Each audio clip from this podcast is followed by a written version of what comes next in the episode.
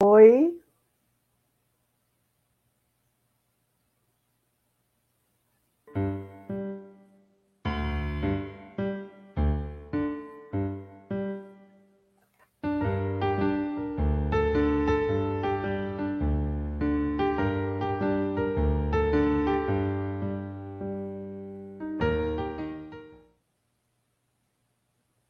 Olá, uma boa noite. Aqui, mais uma vez, com Psicanálise e Cinema.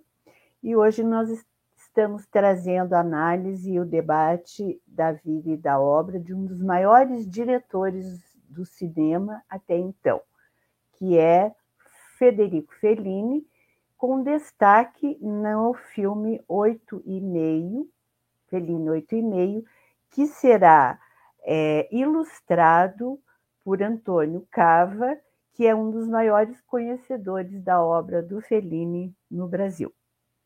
Antes disso, porém, eu quero é, começar é, me desculpando com o que houve, né, os problemas técnicos que nós tivemos é, na live anterior, anterior. Quero pedir desculpas pelo ocorrido porque nós tivemos alguns problemas de áudio e também tivemos problemas é, com direitos autorais na, na apresentação da live anterior, que foi sobre o filme Morte em Veneza. Ah, o, o vídeo do filme está disponível aqui. Tentamos recuperar o que foi possível, então recomendo quem tiver curiosidade de conhecer e assistir a obra é, do filme Morte em Veneza, do Visconti, está audível e está visível agora também. Então, estou me desculpando pelas falhas técnicas, técnicas que houveram. Então, aqui estamos para falar novamente de psicanálise e cinema, né? E eu quero trazer um pouco do que a psicanálise e o cinema é, pode, pode fazer por nós o que, o que é isso, psicanálise e cinema, né? Então, eu escrevi alguma coisa que foi um momento de inspiração e vou fazer uma breve leitura aqui para vocês. É, os contemporâneos, a psicanálise e o cinema, cada um à sua maneira, revelam a personalidade complexa do ser humano. Os dramas íntimos e a psicanálise desvenda, porém, podem ser vividos no outro palco. Eles podem serem vividos no outro palco da ficção cinematográfica, onde também nos deparamos com o que Freud denominou a outra cena. A similaridade de certos termos e a evidência de singularidades e semelhança entre as duas técnicas incitam, por outro lado, a aproximá-las espontaneamente nas sessões, o sujeito defronta-se com representações mais ou menos fantásticas e vai poder identificar-se com os personagens projetados. O que nos surpreende, portanto, é o quanto encontramos na obra de Federico Fellini esses elementos, sobretudo esse filme que vamos abordar hoje, que é um dos maiores sucessos da história do cinema. Fellini 8,5, de 1963, do gênero comédia dramática, onde o filme fala sobre sonho, sonhar. Com um elenco extraordinário, Marcelo Mastroianni, Cláudia Cardinale e outros. Música de Nino Rota, com a direção de Diane de Venâncio, direção fotográfica de Diane de Venâncio. Então, para falar sobre essa obra magnífica e também sobre psicanálise, sobre cinema, que será esse debate agora, eu convidei Antônio Cava, que eu já disse no início, que é esse grande conhecedor, né? E é, apresento a vocês aqui. Boa noite, Antônio. Boa noite, boa noite, Helenice. Obrigado pelo convite. É uma honra, né? Uma grande, uma grande alegria, né? Isso que vamos trocar Vamos trocar hoje. Então, Cava, você me mandou um currículo que é fantástico. Eu fiquei encantada com o teu currículo. E eu vou ler alguma coisinha, mas tem muita coisa maravilhosa aqui que eu acho que vamos falar talvez em outros momentos, mas vou ler um pouco sobre o Cava agora. Então, Antônio Cava, curador, diretor e autor. Natural do Rio de Janeiro e produtor cultural, autor de teatro e curador. Possui dois livros publicados, A Fartura, 2015, e Sublime, 2018. Estudou Ciências Políticas em Milão, Geografia na Universidade Federal do Rio de Janeiro e Direção Teatral na CAL, no Rio de Janeiro. Dirigiu duas peças de teatro de sua autoria, Hilda e O Dia de Nossos Amores. Idealizou e produziu mais de 30 exposições em várias capitais do Brasil. A curadoria e produção da mostra, em homenagem ao cineasta Federico Fellini, e a retrospectiva do pintor Glauco Rodrigues estão entre seus trabalhos mais relevantes. É especializado na obra do cineasta Federico Fellini, curador da mostra Circo Fellini e do Festival Fellini, colecionador de filmes, livros, desenhos e fotografias do cineasta, acervo que se transformou em exposição permanente no Museu Guido Viário de Curitiba e hoje está ali em Florianópolis agora, né, Cava? E é. tem muita coisa aqui entre outros trabalhos maravilhosos que estamos vendo aqui desde 2005 até 2022. Seja muito bem-vindo. Muito obrigado. Obrigado e... pela essa bela apresentação. Aproveito até para dar as boas-vindas a todos que estão nos assistindo, amigos, conhecidos e também Sim. pessoas desconhecidas, né? Sim, sejam todos muito bem-vindos mesmo. Vamos lá.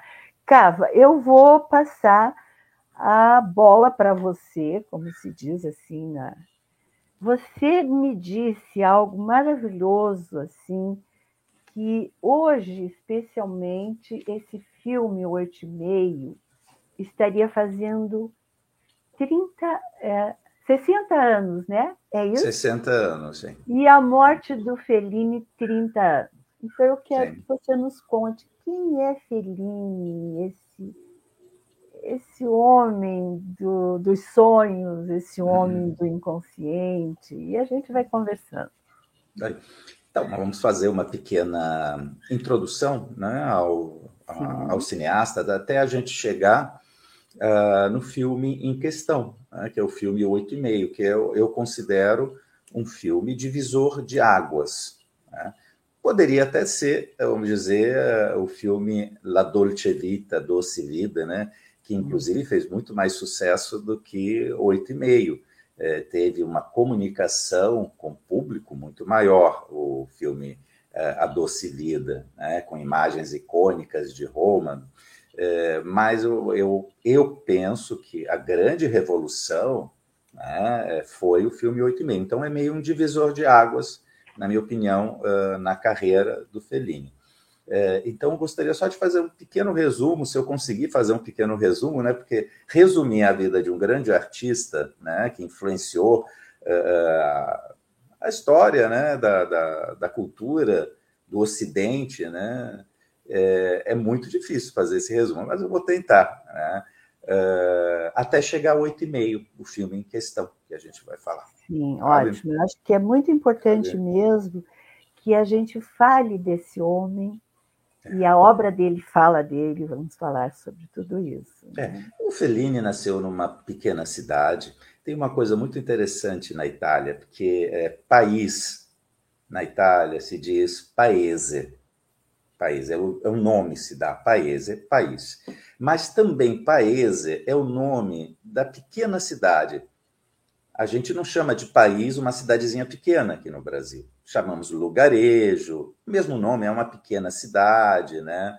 Uhum. É, mas lá na Itália não. O mesmo nome do país é o mesmo nome da pequena cidade. Il mio paese è Rimini. O meu, pa... Il mio paese è Rimini. A minha cidadezinha se chama Rimini. Né? E eu acho que é isso. É, é, é o país dele, essa pequena cidade, é, no litoral adriático da Itália, é, é, onde ele nasceu e onde formou ele. E, então ele era uma, ele pertencia a uma família de classe média. O pai era vendedor, a mãe dona de casa e ele tinha dois irmãos, né, o.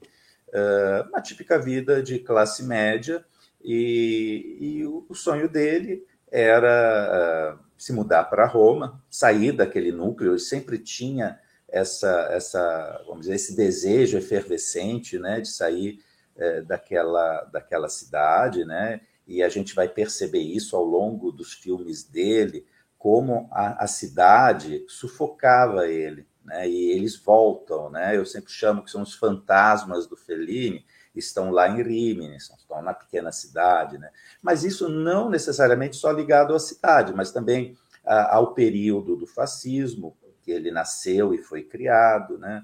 Uhum. A, a educação religiosa, do colégio onde ele estudou, né? uh, as opressões familiares todas. Né? Então, a, a, libertação dele era pela fantasia. E o, o primeiro contato uh, com a arte que ele teve foi com o circo, quando ele visitou, que ele ficou fascinado. Ele já, uh, vamos dizer, criava pequenos esquetes, pequenas cenas, né? e ele confeccionava as marionetes então, ele já manipulava histórias né, com essas pequenas marionetes que eram os atores dele, né? É, e em seguida também ele desenvolveu uma habilidade muito grande né, no desenho. Ele, inclusive, achava que no futuro seria um pintor, né? um, um artista gráfico, um pintor, alguma coisa relacionada com as artes uh, gráficas, plásticas. Né? Uh, e, e, o primeiro trabalho dele foi desenhar os cartazes do cinema da cidade dele, que ele trocava muitas vezes pelos ingressos. Né? Então, ele foi formado pelo cinema americano, pelas comédias uh, italianas também. Né? Uh, ele foi formado por esse cinema né? dos anos 30. Né? E, chegou o momento dele partir de Rimini. Né? Com 18 anos, ele foi para Roma estudar advocacia como a família queria. Né? Seja o pai como a mãe. A mãe, a mãe queria que ele fosse, que ele fosse é, é, seguisse o sacerdócio. Né? Uh, o pai insistiu que ele fosse advogado. Né? Então ele partiu de Rimini, chegou em Roma, né? com, essa, com essas habilidades do desenho, né? ele frequentou a faculdade de advocacia somente um dia, no dia da inscrição, depois ele nunca mais foi. Né? E ele apresentou os desenhos dele, com os esquetes que ele desenhava, né? as tirinhas, desculpe, as tirinhas, os desenhos de humor, as piadas, né? esses pequenos roteiros, né? ele apresentou numa revista muito famosa de Roma, que é o Marco Aurélio, e eles gostaram. Né? Mas uhum. até ele chegar no Marco Aurélio, ele bateu na porta de muitos, muitas editoras, gráficas, jornais, né? Teve pequenas participações em outros jornais, mas aonde ele ficou conhecido foi nesse eh, jornal chamado Marco Aurélio, né? e em Roma né, ele passou muita necessidade, ele passou fome mesmo. Né? Ele, com 20 uhum. anos, é, é, tinha muitas limitações durante a guerra, inclusive na Itália, né? era, era na guerra e indo caminhando para o final da guerra. Mas mesmo pós-guerra na Itália também foi um período de reconstrução muito difícil. Né? Uh, e lá uh, teve um encontro muito importante que um dos seus personagens, né, que ele criou para um programa de rádio, né? A atriz que interpretou esse personagem no programa de rádio foi a Julieta Mazina. Então, esse encontro, né, esse casamento, né, foi muito rápido, porque no período da guerra eles não sabiam o dia de amanhã.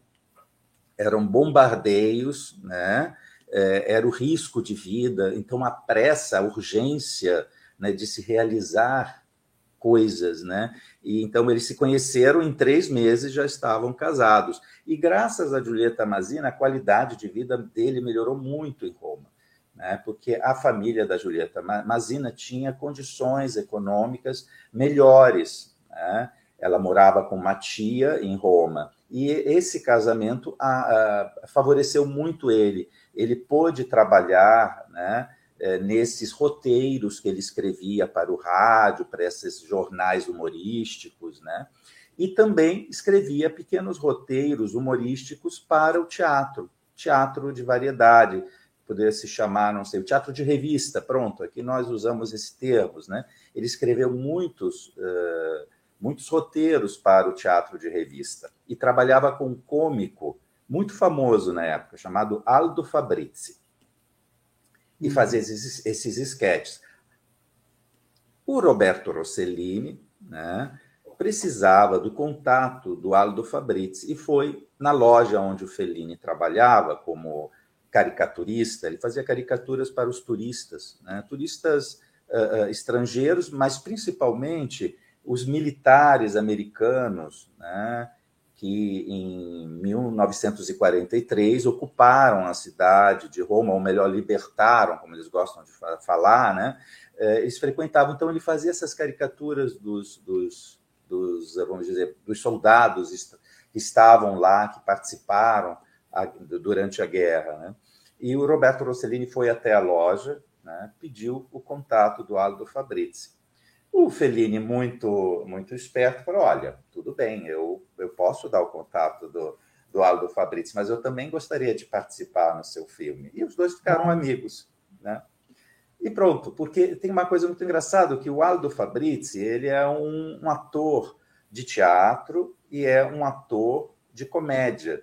E o papel dele no filme do Roberto Rossellini, no filme icônico, icônico que é Roma Cidade Aberta, que é um símbolo né, do nascimento do neorrealismo, é um filme muito dramático. Então já o Rossellini aí já foi audacioso em escolher um ator da comédia para fazer um papel dramático, um padre que ajudou na resistência em Roma.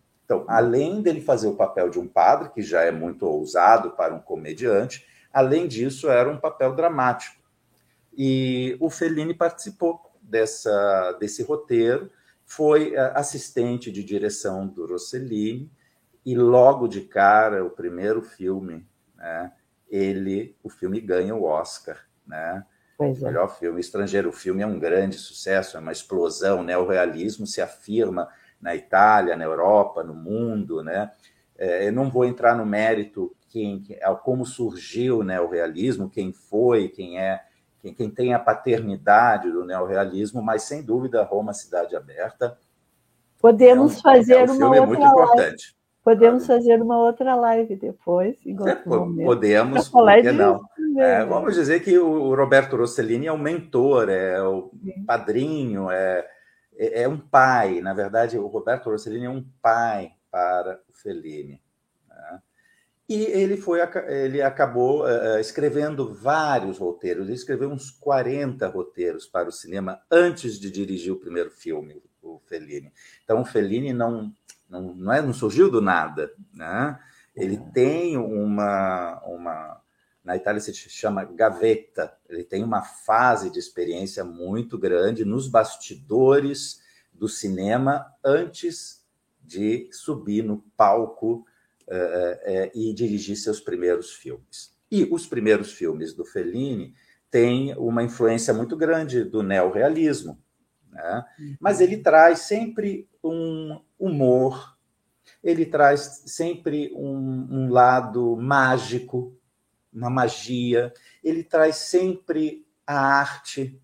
Né? É, então, tem a arte do, do, do circo, por exemplo, muito presente, da música, do teatro. Nesses primeiros filmes, é, todas as artes são representadas. Então, ele introduz na, nos temas é, do neorrealismo a, a, magia, a fantasia. Né? E foi um choque para as pessoas. As pessoas não gostaram muito disso, né, inicialmente. Uh, são esses, esses primeiros filmes, alguns com sucesso, como Os Boas Vidas, uh, A Estrada da Vida, outro filme a de estrada, grande sucesso. O, o, A Estrada e A Noite de Gaviria teriam sido os filmes mais neorrealistas dele? Não, não, não, não, não, não, diria, não diria. Tá. Acho que tem até outros, mas sem dúvida a Estrada tem uma, uma forte digital neorrealista, tá? Uhum. E desculpe em relação à sua pergunta, sim, sim. Acho que até agora vou me corrigir. Acho que Lastrada e As Noites de Cabeira são dois filmes de grande sucesso que tem como protagonista a esposa do Fellini, a Giulietta Mazina, e os tens têm conexão muito forte com o neorrealismo, sim. Né? sim. É, uhum. Mas ele vai além é, da, dos dogmas, né? E como uhum. eu falei, ele introduz, né? No La Strada da Vida é a magia do circo, né? E principalmente mais do que a imaginação, né? Ele introduz a espiritualidade, nos filmes, né? Uhum. É, é, esse elemento de transformação espiritual dos personagens que é, começa a ser uma digital do Fellini nos primeiros filmes, né? É, onde nós encontramos isso nesses dois filmes que você cita, né? Seja o personagem da Gelsomina no La Estrada da Vida, a Estrada da Vida, como também é, na, na prostituta que é Cabiria. Né? Uhum. É, é, nas noites de Cabiria tem o encontro da Cabiria com um ator muito famoso, ou a, a, cena do mágico num teatrinho de revista, num cinema né, bem empoeirado, tem um mágico, né, então tem uma cena de é, que ele, ele, começa a introduzir esses elementos.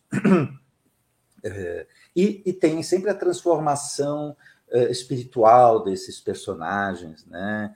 É, isso é uma, um, é, são elementos que ele traz de novidade nos filmes, né? Até chegar no filme La Dolce Vita, né? Que ele rompe um pouquinho, uh, vamos dizer, o roteiro né? linear com um personagem, um herói.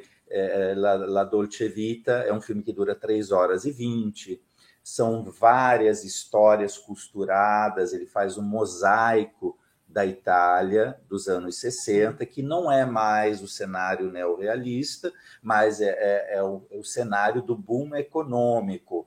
Né? E o filme é um sucesso é, incrível, tanto que foi o primeiro filme a vencer o Festival de Cannes por unanimidade do júri. Né? Nunca tinha ocorrido isso. Em seguida, esse, esse evento já ocorreu outras vezes, mas no, no caso do Fellini foi o primeiro né, que isso ocorreu com a Dolce Vita. Mas teve um problema, né, que esse excesso né, de, de, exposição do Fellini também influ, influenciou muito na vida pessoal dele.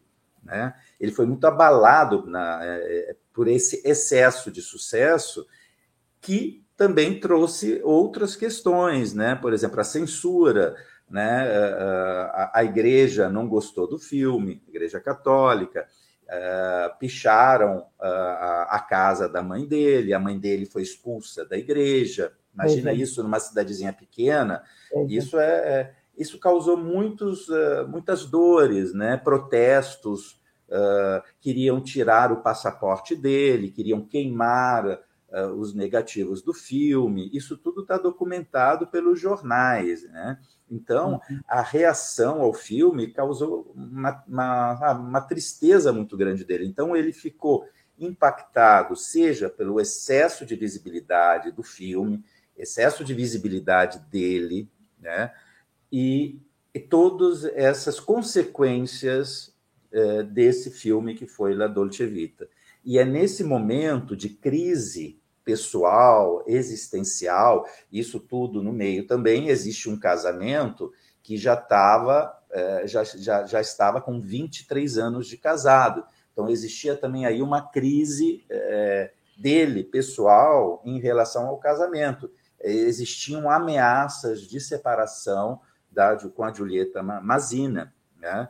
E nesse cenário de crise ele busca ajuda. Né? e um, o, o De Seta, que era um diretor amigo dele, também diretor de cinema, é, dá o telefone de um psicanalista. uh, o, o Dr. Ernest Bernard, que foi aluno direto do Carl Jung uh, em Zurigue, uh, direto. Uhum.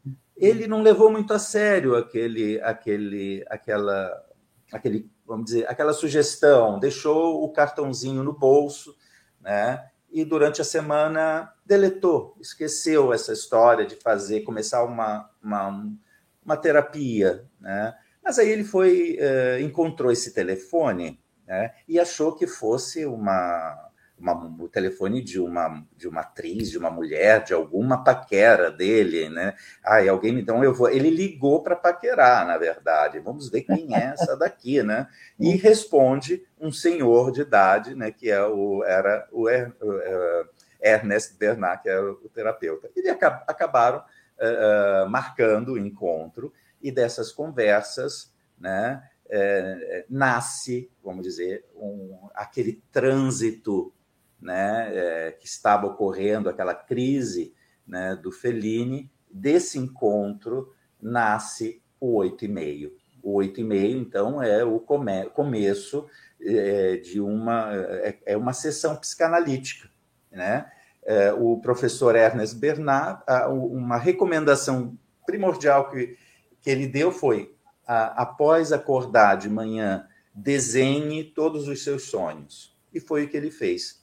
Desenhar. Desenhava. Por, durante, durante 15 anos, ele desenhou os seus sonhos de manhã. E desses sonhos, a hum. partir daquele momento, eles se transformaram em livros, esses sonhos. É, é, é um maior conjunto onírico e artístico que existe no mundo são esses volumes do Fellini. São três muito grandes. Um já foi publicado, né? agora faltam os outros. Né? Mas é, é, esse, desses sonhos, desses desenhos, né, é que nascem os filmes do Fellini a partir de oito e meio. E ele rompe completamente com os roteiros lineares, com a necessidade de um herói, a necessidade de um protagonista, é, vários elementos. Né? E o, o filme Oito e Meio, nessa imagem que acabamos de ver aí, na, muito boa, né? o filme começa do personagem principal, que é o Marcello Mastroianni, e que tem o nome do personagem, é muito sugestivo, é Guido. Guido em italiano também significa eu dirijo, é, dirigir na primeira pessoa. Então, ele foi muito simbólico a escolha desse nome, né? E tem uma coisa que o filme Oito e Meio, hum, o título não tem nada a ver com o filme em si, né?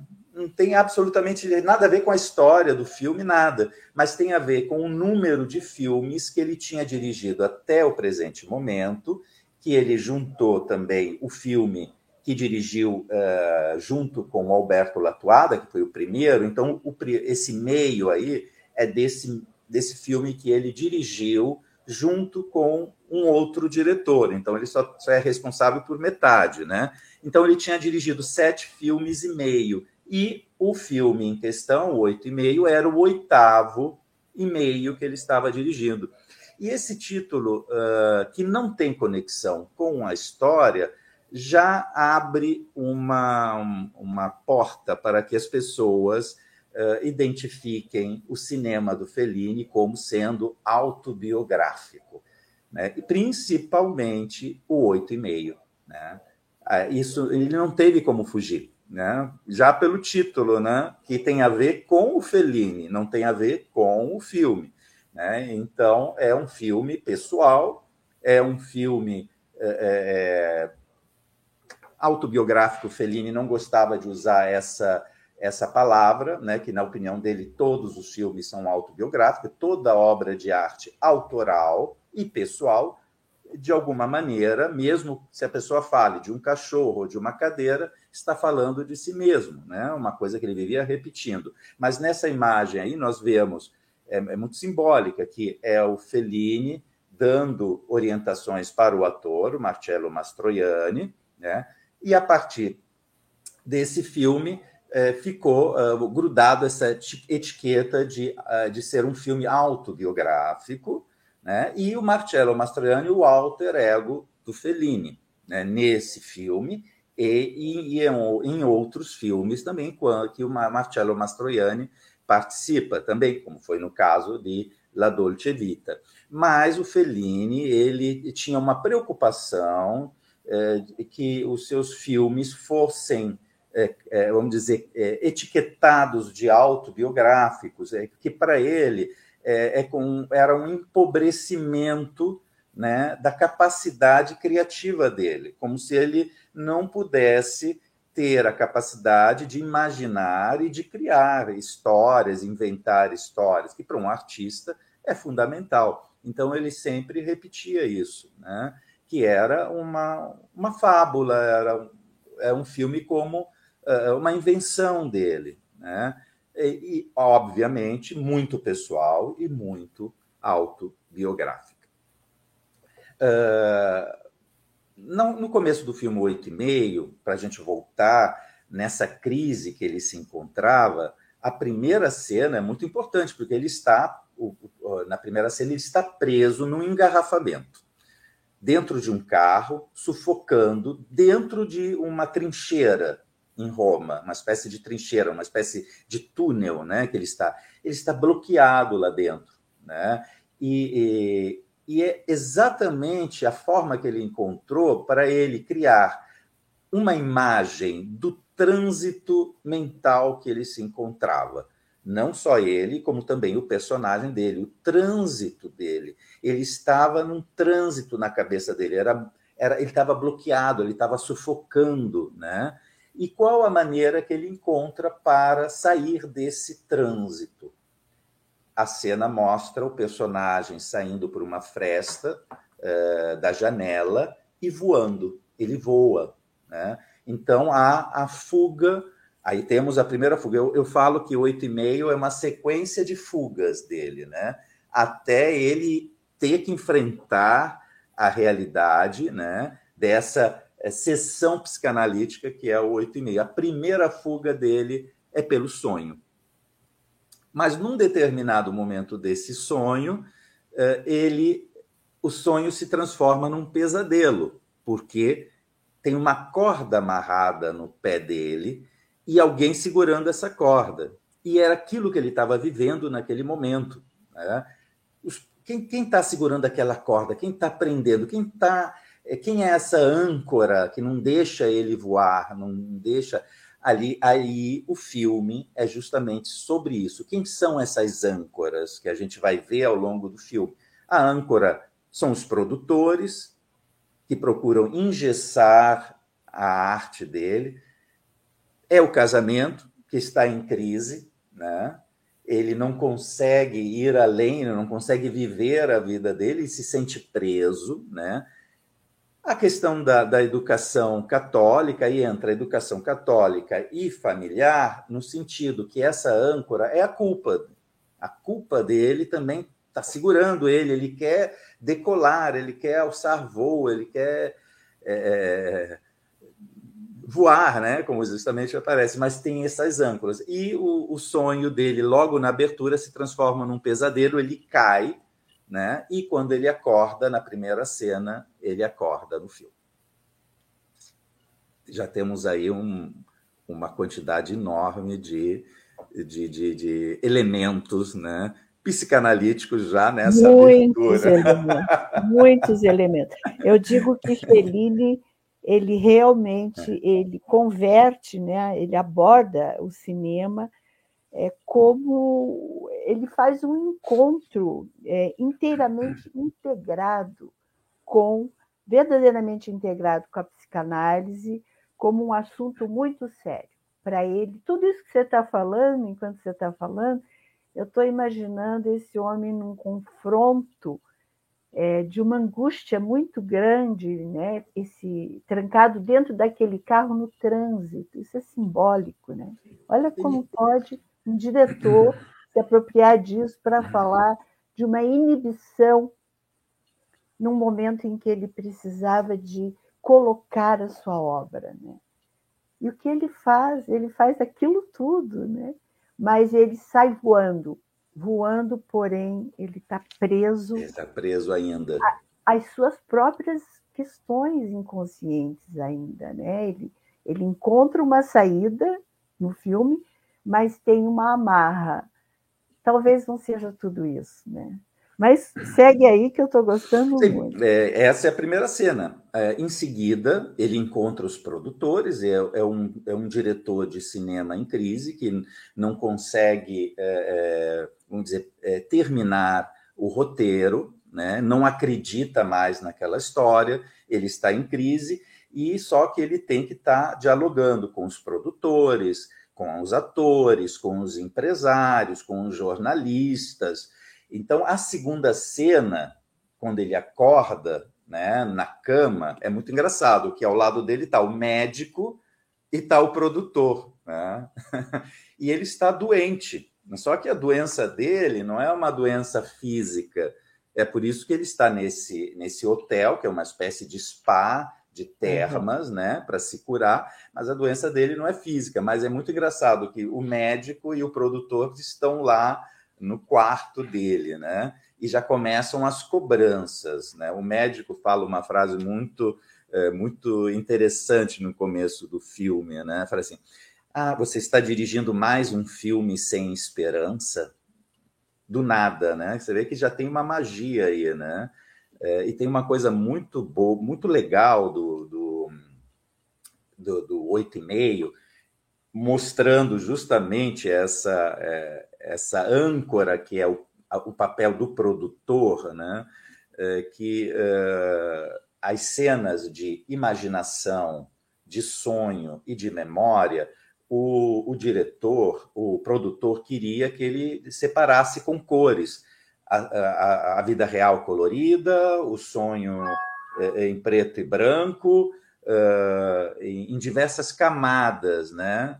e o Fellini insistiu que não, que o filme tinha que ter a mesma, a mesma direção de fotografia, tinha que ser preto e branco, não deveriam ter diferenças, né, estratos, né, nada disso, porque na opinião dele, a vida real é tão importante quanto a vida imaginada, como a vida sonhada, uh, como as idealizações. Para ele está tu, tudo para ele é vida e tudo para ele é importante. Então ele lutou muito para que essa não existisse essa separação didática de realidade em cores, uh, o sonho em preto e branco, nuances uh, quando se tratasse de uma recordação. Ele colocou tudo no, no mesmo patamar, né?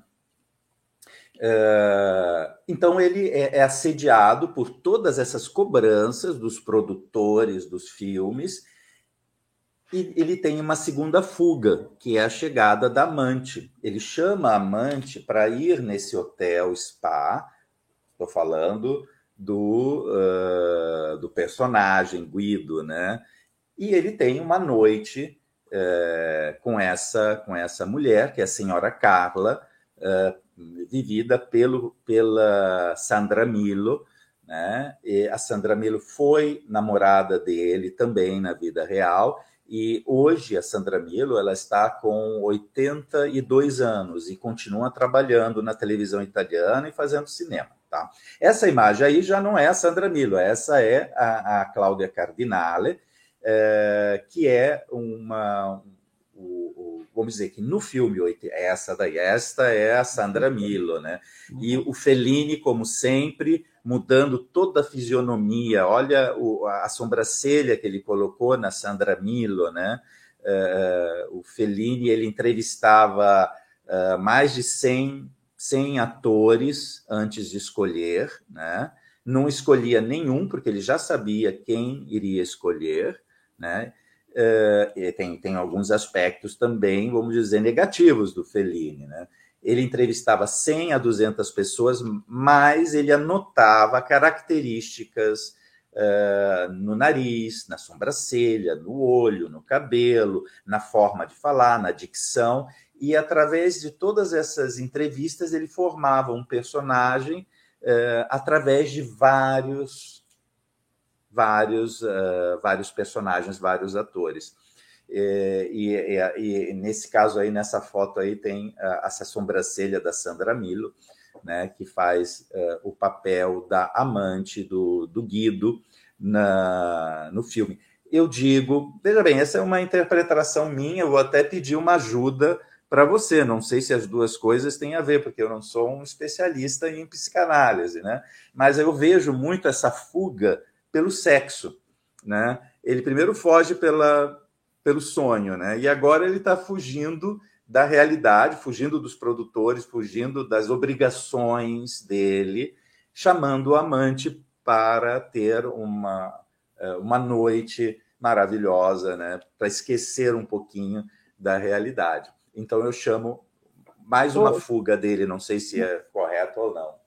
O que eu poderia pensar aí, Cava, é a obra dele é uma obra erotizada, é uma obra toda erotizada. Tem momentos em, é, em que isso se coloca de uma forma mais acentuada, né? A amante. É, é, mas ele sempre está fazendo um jogo brincando com o profano também, a igreja, que é quase como um, uma forma de dizer: bom, a, a, a, erotização aqui é proibida, mas a gente pode fugir por um outro lado. A obra dele é uma obra muito erotizada. E quando, assim, principalmente oito e meio, esse filme, é, esse esse, quando você fala também da Dolce Vita, esses mosaicos, como você diz, né? Ele faz fragmentos, mas esses fragmentos são os fragmentos, como é um sonho, né? O sonho eles são pedaços. Então é tão genuíno o encontro dele com essa obra, que é a obra é, justamente a psicanálise, como eu já disse, é, é, é uma associação livre ele está solto, né? E é uma obra erotizada no sentido de que a, o lugar da mulher, a fêmea, ele busca trazer essa a mulher. Em oito e meio tem tem a Cláudia Cardinale como uma diva, essa belíssima, né?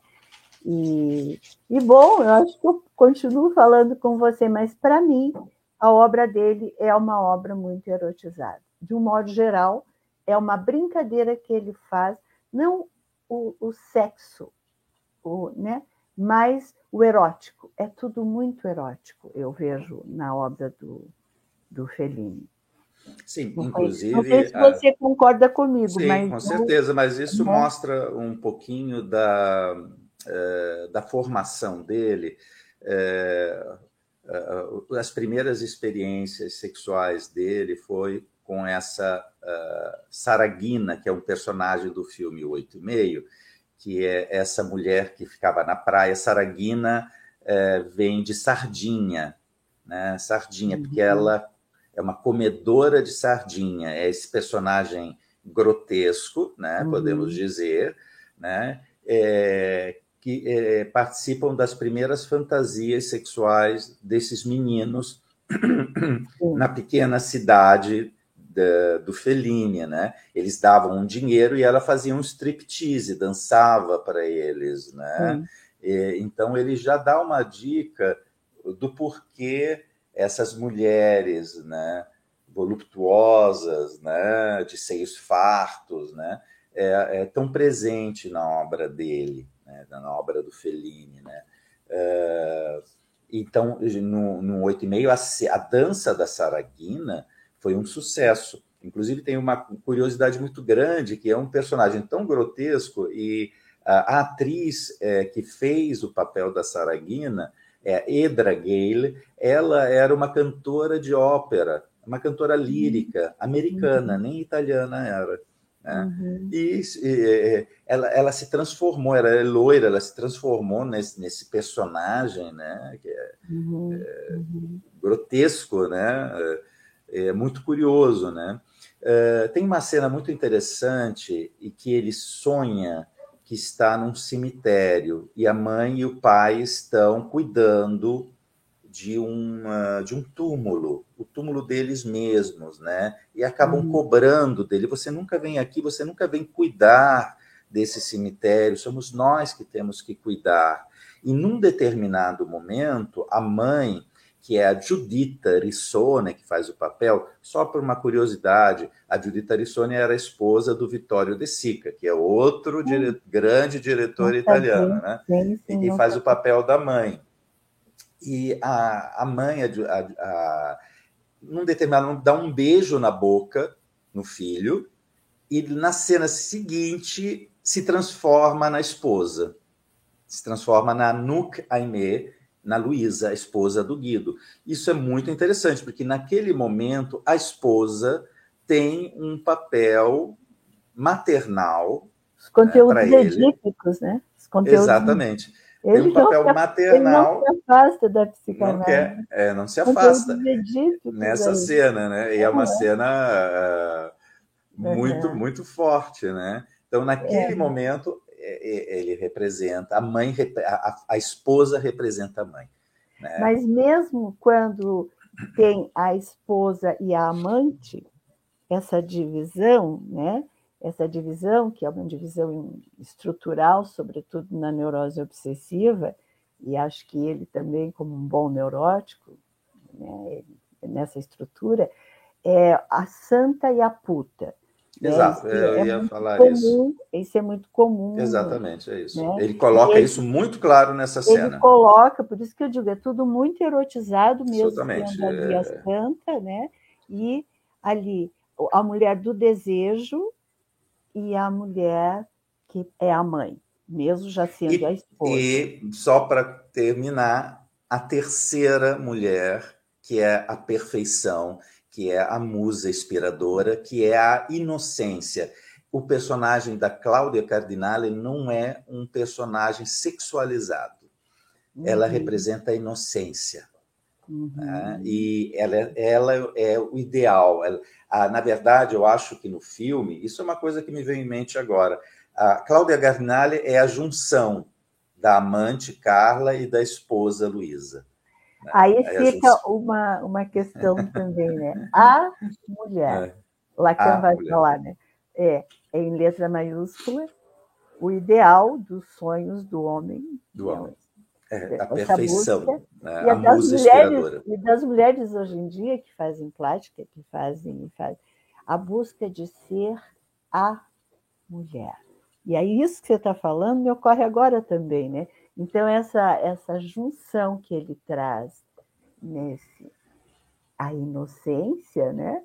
mas ela é a mulher. Né? É, e, e foi, uma, foi muito difícil né, convencer a Cláudia Cardinale. Foi a primeira vez que a, o, a Cláudia Cardinale ela usou a voz dela. O Fellini preservou a voz dela, que ela não tinha uma ah. voz, ela tinha uma voz muito. Uh, muito fraco, muito uh, não era uma voz bonita, mas o Fellini queria essa imperfeição, queria essa coisa doce, né, de menina. Ela era muito jovem, é. né? Uh, a Cláudia Cardinale nesse filme, inclusive quem conseguiu trazer a Cláudia Cardinale foi a grande diretora italiana Line Wertmüller, que foi uma das assistentes de direção do filme, uh, que conseguiu ele tinha feito um teste com sósias da Cláudia Cardinale, mas nenhuma delas satisfez. Mas a Lina Wertmüller foi a que conseguiu trazer para o filme a, a Cláudia Cardinale. São detalhes dos bastidores. Estou né? encantada com é, tantas novidades. É, tem, adorando, tem essa. Adorando Bem, nós chegamos num momento do filme em que o, o, o personagem Guido continua fugindo mas tem a chegada da esposa, né? A chegada da esposa aumenta a confusão na cabeça dele, porque não estava previsto a chegada da esposa no hotel onde ele está se tratando uhum. e aonde está filmando, está rodando o filme uhum. e ao uhum. mesmo tempo é, está se tratando. Foi uma surpresa, né? Aí mesmo que ele entra em parafuso, né? Porque lá estão presentes as atrizes que ele paquera, a amante fixa, que é a, a senhora Carla, e chega a esposa Luísa nessa confusão. Tudo erotizado. Tudo. Inclusive, inclusive, o nome original do filme ia ser A Grande Confusão, de oito e meio. Ah, tá. Foi o título que ele usou uh, para que as pessoas não copiassem ele, né? Ele sempre inventa um título, um nome, né? Uh, porque ele, as produções do Fellini são muito demoradas. Então, enquanto ele termina uh, a produção, o filme dele, outras pequenas produções acabam copiando. Então, muita gente fala que Fellini criou uma grife de cinema, porque ele coloca lá Casanova de Fellini, Satyricon de Fellini, Roma de Fellini, mas veja bem, não que ele não fosse um narcisista, né? O Luiz Fernando Veríssimo sabiamente escreveu que é, é, o Fellini precisa de um espelho do tamanho da Itália para o narcisismo dele, né? Tem que ser um espelho gigante, né? Mas nesse caso de colocar o nome dele nos filmes não tem muito a ver com narcisismo, mas por necessidade. Por exemplo, quando ele fez Satyricon, né, que foi uma produção longa, elaborada, é, no meio da produção surgiram dois ou três Satyricons, né, porque o Fellini estava filmando o, o, o livro do Petrônio, né, e fizeram um filme de humor, de, de, de satírico. Então, foi uma necessidade colocar uh, o sobrenome dele para diferenciar dessas outras produções uhum. que procuravam copiar, né? Mas isso, isso não significa que ele não fosse um grande narcisista. Mas o tema, o tema narcisista, às vezes, é um tema, ó, oh, narcisista. Mas é, pela psicanálise, nós precisamos ter algumas doses de narcisismo, principalmente nos primeiros tempos de vida, que o Freud vai colocar narcisismo primário, narcisismo secundário, que é estruturante, é estruturante para a nossa entrada, por exemplo, no mundo da linguagem, para a construção de um eu.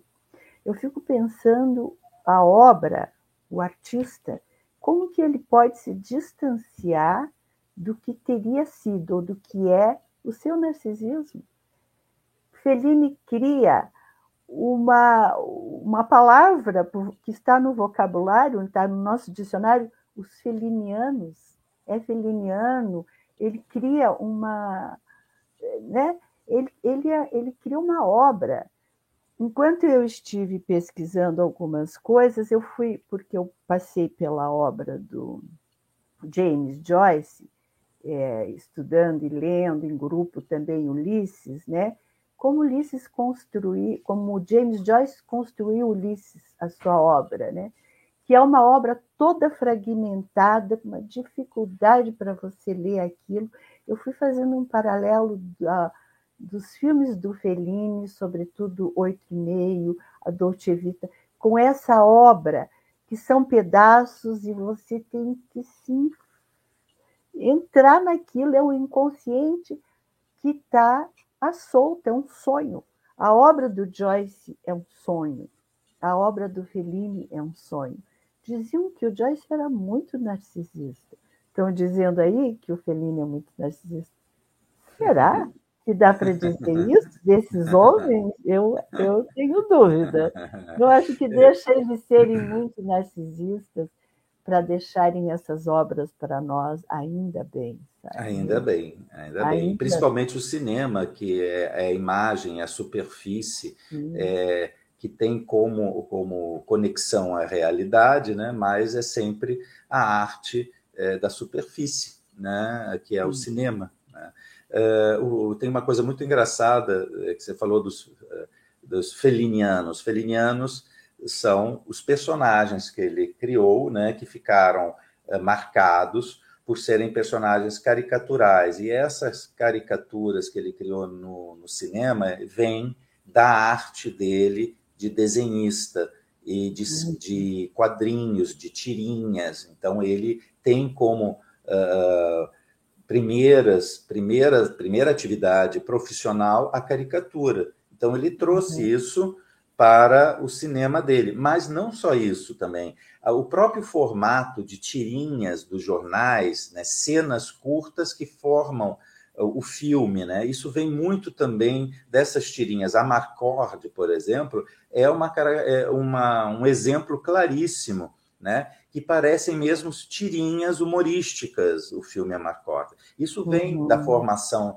é, profissional dele do início da carreira dele, da vida dele. Esses, e não só isso também, a influência do circo, porque o circo é a primeira referência uh, do Fellini como arte. Mas não só na Itália, mas no Brasil também. Uh, tem uma pesquisa que mostra que uh, o primeiro contato da maioria da população brasileira foi com o circo.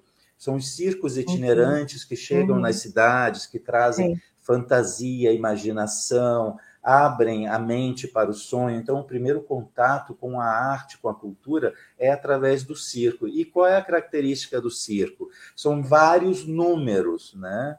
Uhum. E esses números formam o show, o espetáculo Sim. circense. Uhum. E esses, esses números, eles começam e terminam dentro da própria cena. Né? Uhum. E depois, claro, o Fellini costurava isso nos, nos roteiros, nos filmes dele, né?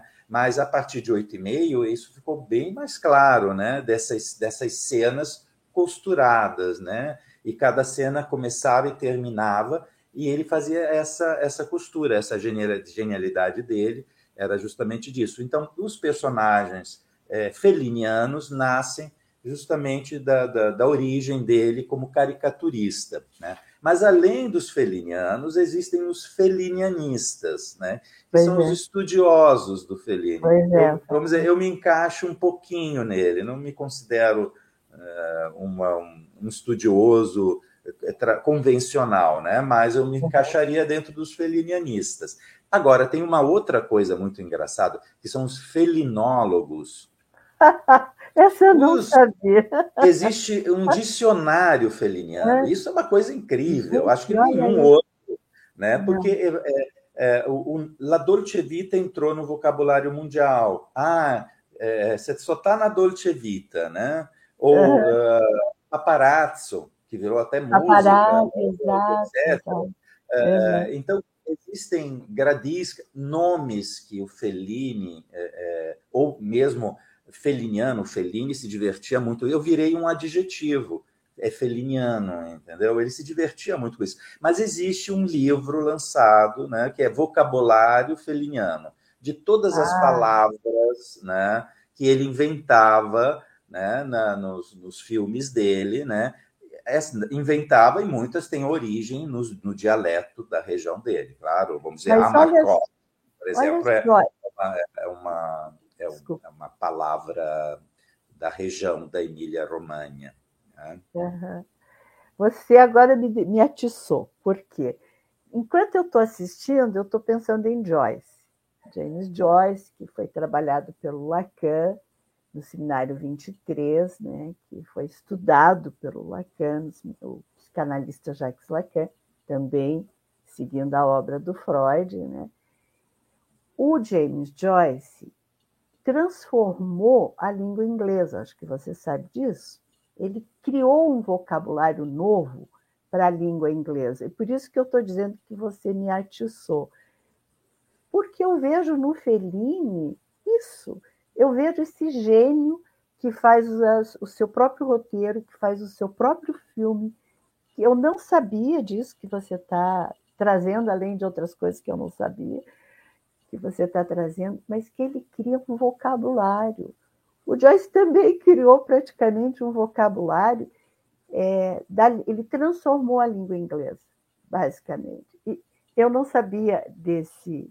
Depois você pode até deixar o nome desse Sim, vocabulário. É, é, inclusive, só, só para lembrar né, que em Curitiba, no Museu Guido Viário, Uh, a Sala Fellini uh, reúne mais de mil itens, né? Uh, são 120 livros, e esse livro está disponível lá, se chama Dicionário uhum. Felliniano, e ele existe, tá? Esse vocabulário feliniano, e está uhum. lá no, nessa galeria Fellini, que se encontra em Curitiba, aberta ao público e gratuito a visitação, né? É, ele se encontra honra, nessa né? galeria, é, está que em Curitiba. Uhum. É, mas é isso, o, o voltando ao, ao nosso caro filme Oito e Meio. Né? Sim, vamos lá. É, é, é, é, aí tem o encontro, é a grande confusão, já começa a se, a se configurar, né? E na cena seguinte, se não me engano, é justamente o desejo dele de harmonizar todas as mulheres da vida dele. Né? Então, ele imagina essa casa onde todas as mulheres convivem pacificamente. Né? E isso no início. É engraçado que agora, eh, a gente conversando, né? todos os sonhos começam sempre com harmonia, beleza. Né? No final, se transforma num pesadelo, porque essas mulheres do harém se é. rebelam, todas elas. Né? Então, é. tudo depois vira, aí ele acorda. Durante o pesadelo, durante a confusão, ele acorda. Né? E a cena seguinte desse, desse harém, né? É a cena que ele lembra da casa da avó dele, ele criança, ele menino, ali existe uma memória muito bonita no, nesse filme oito e meio, né? Ele lembra da a, a, avó dele morava em Gambettola, perto da cidade de Rimini, né? E ele lembra da avó e como ele ficava na casa da avó. Então é uma memória de criança, né? Uma memória bonita, é um momento bonito do filme no oito e meio, né? Mas não deixa de ser mais uma fuga. Nessa vez, não é a fuga pela imaginação, porque no Harém ele imagina, ele projeta aquilo que nunca existiu. Já e logo em seguida ele vem com uma memória da infância dele. E isso é, é aconteceu, né? Então você passa de uma, uma projeção, de uma imaginação para a memória. Aí nós temos a memória. E isso sempre no mesmo plano. Nesse momento aí é o momento é, que após a dança da Saraguina, né, ele vai se confessar com o padre, então ele tem, vai no confessionário, obviamente o padre uh, reincrimina, é pecado, etc., e a mãe fica envergonhadíssima dele ter participado desse striptease na praia, uhum. né? Uhum. Então essa é uma cena que é, retrata a angústia dele né, é, de se sentir né, sobre a, o peso, a pressão né, do pecado, né, da culpa é, representada pela família, pela mãe e pela Igreja Católica.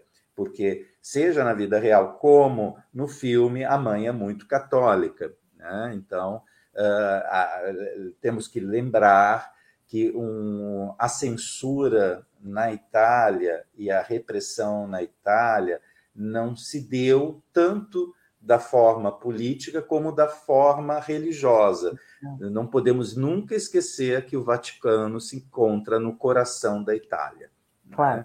Né? Então, os filmes na Itália é, não passavam a, a censura do Estado não era tão severa quanto a censura católica.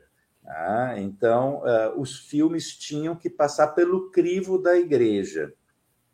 Uhum. Isso é um elemento a mais, né? Para eles era muito uhum. importante. Então, essa uhum. presença uh, de, que faz parte desse, desse, dessa, desse pesadelo do Fellini são as lembranças que ele tinha da repressão, porque ele estava fazendo algo ilícito, ele estava com amante né? Então ele, ele tem esses pesadelos de culpa que faz lembrar a infância dele. Né?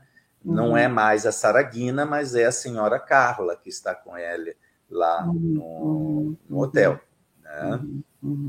Sim, e... mas essa, essa censura é isso, o menino diante da, da prostituta nesse sexual ali, né, a flor da pele nessa idade, a casa da avó representando também o, feminino, né? As três as três parcas, né? A, a, a mais velha, que também está nesse campo das mulheres, né?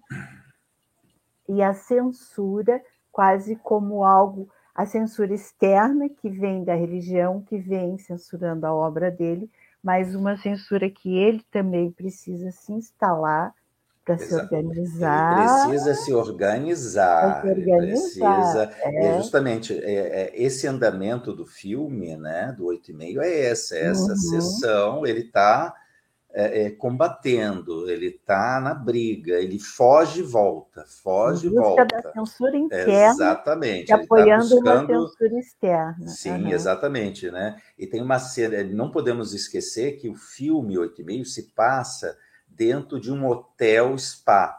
Né? É um hotel uhum. spa que lá na Itália tem muitas águas termais. Sim. Assim como nós temos aqui no sul de Minas, né? Uhum. É, temos as águas termais, não só lá, inclusive no Paraná, em Santa Catarina também tem. É, a, ele está, o filme se passa nessas águas termais, né? e ele está se curando, ele está se curando, ele está doente, né? ele está lá porque o médico recomendou ele estar nessa, é nesses, nessas, uhum. nessas águas termais. E tem uma cena muito simbólica e que ele está com uma toalha branca, um lençol branco, ele começa a andar e vai cada vez mais longe, cada vez mais desce nessas grutas onde tem essas águas termais. E é, esse ir cada vez mais a fundo foi a maneira que eu acredito que o Fellini encontrou é, dessa sessão de, de autoconhecimento, de se voltar para dentro. Essa gruta é ele mesmo, ele precisa uhum. ir cada vez uhum. mais é, dentro dele para encontrar respostas, né? Que o filme é uhum. é isso, é a busca uhum. de respostas, né? Até uhum. chegar, no, até chega um momento em que uh, isso já se aproximando uh, já do final, né? Em que ele uh, pensa em se suicidar, porque não consegue encontrar um equilíbrio. Né? Ele entra em parafuso, o personagem uhum. Guido. Ele uhum. entra em crise. Né? Mas uhum. esse, esse suicídio que se dá é um renascimento para ele. Né? Na verdade, uhum. é um recomeço. Né? Ele uhum. encontra a chave, ele busca, ele encontra a chave das questões, que é, olha, vamos combinar, você pode me aceitar do jeito que eu sou, né? Ele pensa, eu gostaria de ser diferente, mas não posso. Ele fala com a esposa, eu sou assim. Uhum. Né? Eu gostaria, mas podemos tentar juntos. Ele propõe uma trégua, ele propõe uma fórmula. Vamos tentar juntos, você me ajuda, né? E a esposa achou que ele faz um, uma declaração sincera né? Uhum. É, e ela aceita, ela a, a, a, aceita. E, de fato, na vida real, a Julieta Mazina aceitou. É, né? Uhum. Ela aceitou, é, uhum. mesmo sabendo das aventuras extraconjugais do Fellini. É, Julieta Mazina era uma mulher muito uh, católica, não conservadora no sentido rígido, mas tinha era muito mais, eh, vamos dizer, conservadora que o Fellini, né?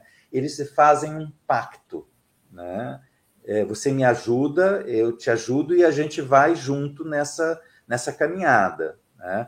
Vamos uhum. participar uhum. dessa festa, vamos participar desse sucesso porque e nesse momento uh, ele renasce, né? Ele renasce há um suicídio ficcional na, no filme, uhum. né? Uhum. diante do cenário desse filme que ele está dirigindo, né? Ele mesmo fala, oito e meio é, é, a história de um filme que eu não realizei. Já em várias entrevistas ele falou isso. Oito e meio é a história de um filme que não realizei. Uhum. E a cena final tem uma curiosidade muito grande, porque ele tinha programado uma, uma linha de trem onde todos os personagens do filme estão na, na, no vagão restaurante e estão é, celebrando, brindando. Né? Uhum. Esse é o final. Se você pegar o roteiro do oito e meio, né, você vai ver que em todas, em todos os roteiros publicados, né, o final uhum. é num, num, num trem num vagão restaurante com todos os personagens. Uhum. Mas o Fellini uh, não gostou desse, desse final. Uhum. Uh, ele mudou. Né? Não é que ele mudou. O rolo uh, desapareceu. Ah. Sumiu. A filmagem dentro do trem desapareceu. Sumiu. Ele não conseguiu encontrar. Né? E ele tinha filmado o trailer. Essa ciranda que se vê aí na foto, né? Uhum. Uh, onde ele reencontra o menino que está tocando flauta, né? E o menino é ele mesmo, né? Entra a, a, a banda, né? Uma bandinha é, do circo. Esse é um picadeiro e nesse picadeiro estão todos os personagens. Acho que são uns 300 e pouco personagens, né? 300 e poucas pessoas né? no, no, no filme e eles é, dançam em círculos, fazem uma ciranda. Ia uhum. ser o trailer do filme. Ele filmou isso para o trailer. Não ia ser o final.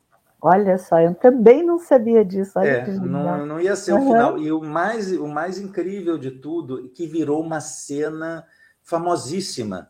Se perguntar para todo mundo, é uma das cenas icônicas da história do cinema foi essa, esse final de oito e meio, né? Uhum. Que, é, que foi improvisado, na verdade, não ia ser essa. Né? Nos, nos, roteiros ainda é, publicados do filme, é, o, que, o que nós temos é a cena do trem. Né? Uhum. E só, só para voltar uma curiosidade, no filme que o Woody Allen fez, chamado Stardust Memories, em português é Memórias, né? Uhum. tem uma cena de trem muito uh, interessante. É, são dois trens, um que vai numa direção, outro que vai no outro. Uhum. Num trem que vai numa direção, as pessoas estão se divertindo, como no filme do Fellini, no vagão restaurante, brindando, tomando champanhe. No outro vagão, que vai na direção contrária, são pessoas uh, tristes, uh, estressadas, carrancudas, para baixo, etc. No caso do filme do Woody Allen, os dois trens terminam num lixão. Então, uhum. Eh, a visão do Woody Allen, filosófica da vida, que, olha, tanto vale você estar tá num trem divertindo, que tanto a gente vai terminar no mesmo lugar. Né? Uhum. Essa é, uhum. é uma visão, obviamente, do Woody Allen. Já a visão do Fellini é uma visão um pouquinho mais otimista. Ele, é, o círculo que ele colocou no final é, são os movimentos cíclicos das nossas vidas, que uhum. vai, volta, evolui, involui, muda para melhor, muda para pior também. Né? Esse movimento circular da vida é, é algo muito interessante. Tanto que no filme Oito e Meio foi o primeiro filme do Fellini que ele não colocou a palavra fim. Pois é. Termina com a ciranda. Pronto. É, isso já a define. Vida, não existe é fim. Cíclica. É cíclica. Não uhum. existe fim, não existe. Uhum. Essa é uma frase muito famosa dele, é mais uhum. assim, frase, frases de camisetas né, do Fellini. Não existe fim, não existe começo. Existe somente uma infinita paixão pela vida. Sim. Né? É, é, e a partir de oito e meio, ele nunca mais colocou a palavra fim em nenhum, nenhum filme dele. Uhum. Foi em oito e meio que ele teve essa, esse clique. Né? Eu fico pensando nessa obra, é, trazendo assim para essa questão da angústia da criação, o artista, ele estava numa inibição o filme todo está mostrando isso, né? É, é, ele já tinha feito sete filmes, estaria no oitavo e meio, né? E meio, né? Ele nunca, ele fazia seus próprios roteiros, ele nunca estudou cinema, escola. É, ele, é, ele era autodidata, foi autodidata. Totalmente, totalmente, né? Mas assim, pensando nessa inibição que muitas vezes as pessoas enfrentam nas suas vidas e o artista, sobretudo, que ele precisa dar uma resposta e essa resposta não vem, né? A inibição mesmo, ele, ele viveu uma quebra e eu posso dizer como uma quebra narcísica. Algo quebrou, algo morreu. Tanto é que é um suicídio, como você diz. O suicídio ele apresenta ele se suicidou, ele morreu, ele quebrou narcisicamente, porque depois ele encontrou de uma forma genuína os significantes, os sonhos que estavam lá, que é né, a essência do inconsciente, e fez disso uma, o renascimento. Ele renasce, ele, ele vai renasce. em busca, ele, ele quebra, ele quebra narcísica mesmo, ele morre, ele se suicida, né? Porque ele faz Sim. uma tentativa, ele, ele mostra tudo isso no filme, mas ele, a partir daí ele é outro. Inclusive, ele é outro na sua obra, né? É um marco, por isso o 8,5 é conhecido como esse marco do cinema. Divisória, sim. É um divisor, né? É, eu acho que foi a, a, maior revolução de roteiro, né? Uhum. E essa revolução no roteiro de 8,5, na minha opinião, ainda não foi superada essa revolução. Como assim? Diga disso. Não, não no sentido que ele, é, é, a ruptura dele foi tão poderosa, a, ah. a, o que ele tá. trouxe tá. de novidade, que ele já esboçou em uhum. a, a, Doce Vida, né, La Dolce Vita, uhum. mas uhum. a, a, revolução que ele promove no, no roteiro, principalmente, é, eu acho que existiram, na minha opinião, vários, vários uh, vamos dizer, é, vários é, é, roteiros originais, né? mas com a revolução que foi oito e meio ainda não surgiu, na minha opinião. Uhum. Tá? Uhum. Claro que existem vários uh, exemplos né? Uhum. de, de, originais, né? mas com o, a força de oito e meio, eu acho que a, ainda não surgiu né? em termos de revolução. Uhum. E tem uma coisa muito interessante que ele conseguiu emplacar dois mega sucessos um atrás do outro, que foi La Dolce Vita é. e em seguida logo o, oito e meio, né? E nesses foram cinco, foram cinco, né? Oscars? Cinco Oscars, cinco é. Oscars, né? O é. quinto é. é foi o Oscar para carreira. Pela mesmo, é, no uhum. mesmo ano que ele recebeu o Oscar na carreira, ele, ele faleceu. Ele recebeu o Oscar no início do ano e faleceu no final do ano né, uhum. de 1993. Né? Uhum. É... E foram, realmente, foi o primeiro foi, se não me engano, Os Boas Vidas, né? depois A Estrada da Vida. Uhum. Né? É... Não, foi a Estrada da Vida, foi é, oito e meio, a Marcote. Né? Não, acho que foram, foi os Boas Vidas e o, a Estrada da Vida também, Noites de Cabiria. Também. Noites de Cabiria uhum. né? uhum. É, La Dolce Vita não recebeu o Oscar de melhor filme, ele, mas ele foi aclamado em Cannes. Pois né? é. Aclamado uhum. em Cannes. Então foram dois filmes de enorme sucesso e, e duas uma, uma pequena revolução que foi uh, o La Dolce Vita e depois a grande revolução que foi o oito e meio. Se você uhum. reparar bem nesses dois grandes mega sucessos do Pellini, a Giulietta Mazina não participa. É mesmo. É.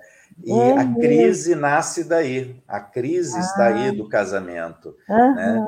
É, para salvar o casamento, uh, ele escreveu um roteiro especialmente para Julieta Mazina, logo em seguida, que foi é. Julieta dos Espíritos. Ah, Julieta, eu Julieta dos Espíritos é uma espécie de oito uh, e meio uhum. versão feminina. Né? Uma uhum. versão. Mas mais engraçado de tudo, porque é que eles divergiram com o final do filme Julieta dos Espíritos. O que deveria ser o filme para salvar o casamento quase desandou de vez, né? Porque é uma coisa muito interessante, porque a visão do Fellini, a, a história de, da Julieta, abrindo um parêntese do oito e meio, já que Julieta dos Espíritos é uma espécie de oito e meio feminino, é uma mulher que vive uma separação a crise de uma separação, uma mulher de meia idade, é, em torno aos 45 anos, né, de, de, da elite italiana, da classe média alta, e ela enfrenta todos os seus fantasmas. No final do filme, ela consegue se recuperar, se resgatar né, nesse processo, isso em 1965. A Julieta Mazina achava uma mulher que sempre foi dona de casa, que viveu às custas do marido, é, é, subordinada à família e depois ao marido, aos 45, 45 anos, não consegue se recuperar, não consegue voltar para o mercado do trabalho. Ela não, é, na, na visão da, da Julieta Mazina, aquela mulher não conseguia, porque ela tinha razão, a Julieta Mazina. A mulher de, dos anos 60, é, durante 26 anos casada, não iria conseguir. Mas o Fellini, como visionário que era, né, ele já projetava uma mulher do futuro, entendeu? Então, Fellini concordou com ela, que ela tinha razão, e ela concordou com ele no sentido que você tem razão, a mulher do futuro vai ser assim. Né? Uhum, e o uhum. Fellini concordou, não, a mulher dos anos 60 não podia, agora sim. Sabe? Então, uhum. eles chegaram num acordo depois, ele concordou e ela também, né? E, na verdade, era uma visão da mulher do futuro e também um roteiro construído uh, por um homem, né? Então, tinha uma visão masculina ali da mulher, né? Dessa sim. superação, dessa força, etc. Uhum é abrir uma parêntese do, do de para uh, Julieta dos Espíritos, porque foi o filme seguinte, né, uh, que ela ah, participa. Tá. Né? Uhum. Do, logo em seguida de Logo em seguida, foi o primeiro filme a uhum. cores. Né? Uhum. Tem uma coisa muito interessante que esse ano também são 50 anos do filme Amarcord. Né? Uh, oito e meio 60 anos, a Marcotte, 50 anos. Nesse hiato de 10 anos, eu costumo dizer que em 8,5, Fellini está em crise com o seu passado. Né? É, em Amarcord, ele já recebeu alta, ele já brinca, né? ele já tem mais humor, ele já não tem uma, um peso muito grande. Né?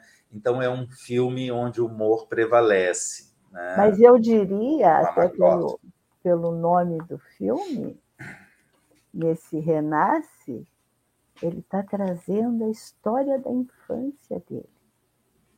Ele está trazendo como um trabalho psicanalítico mesmo, essa revisão desse, dessa infância, desse lugar em que essas memórias, essas lembranças, o Amarcord.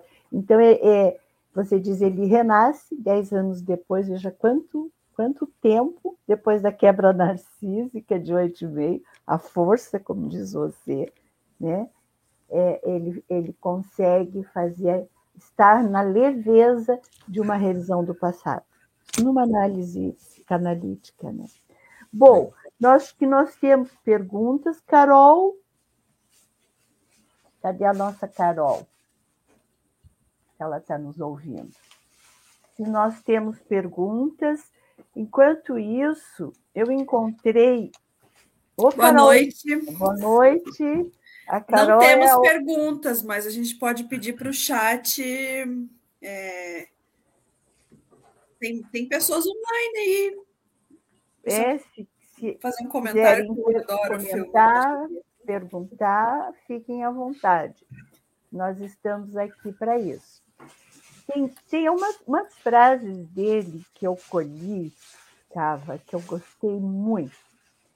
Ele, que ele, entrevistas com ele, né? Ele diz: o cinema é o, seu, é o meu modo de viver. O cinema é um brinquedo fabuloso, maravilhoso. Depois ele diz: eu não me preocupo com o sucesso. São, são frases assim que eu fui colhendo. E depois ele foi dizendo: se meu filme fizesse um enorme sucesso e agradasse a todos, eu ficaria muito preocupado. Eu achei, eu achei é, é, tá nos extras né, do oito meio. É uma é. entrevista que ele está dando para um jornalista, né? Ele é... sempre falava: eu não penso no meu público quando eu faço é. um filme, eu não sou São Francisco. É, ele, ele ele não estava preocupado. Isso é muito interessante, é. né? Porque... É, e, e, ele também sempre foi uma pessoa muito distante do engajamento político, né? Uhum. Uh, ele sempre falou: eu me engajei no desengajamento. Uh, ele tinha um certo uh, preocupação para que seus filmes não fossem tão. É, é, o medo do intelectualismo dos seus filmes, né? Ele tinha essa preocupação. Veja bem, não que os seus filmes não possam ter uma leitura intelectual, mas ele não tinha esta preocupação, sabe? Uhum. Ele não tinha essa preocupação. Então, um filme é, é, em relação a isso. Engajamento nem pensar. Ele sempre falava: se eu quiser mandar uma mensagem, na época ele falou: eu mando, eu mando um fax, né? Hoje ele uhum. mandaria um e-mail, né? Então uhum. ele também não faz filmes para lançar uma mensagem ao mundo, né? Uhum. Ele sempre dizia: é, é, preciso fazer mais filmes, cada vez melhores, cada vez mais bonitos. Essa era a preocupação dele. Né? Uhum. Sim. É, e teve uma frase também que eu colhi, que eu gostei muito, que é uma frase que tem um viés extremamente psicanalítico nessa entrevista que ele está dando ao jornalista, né? O jornalista pergunta para ele qual é o sentimento que você, qual é o teu sentimento que mais inspira na hora de você criar?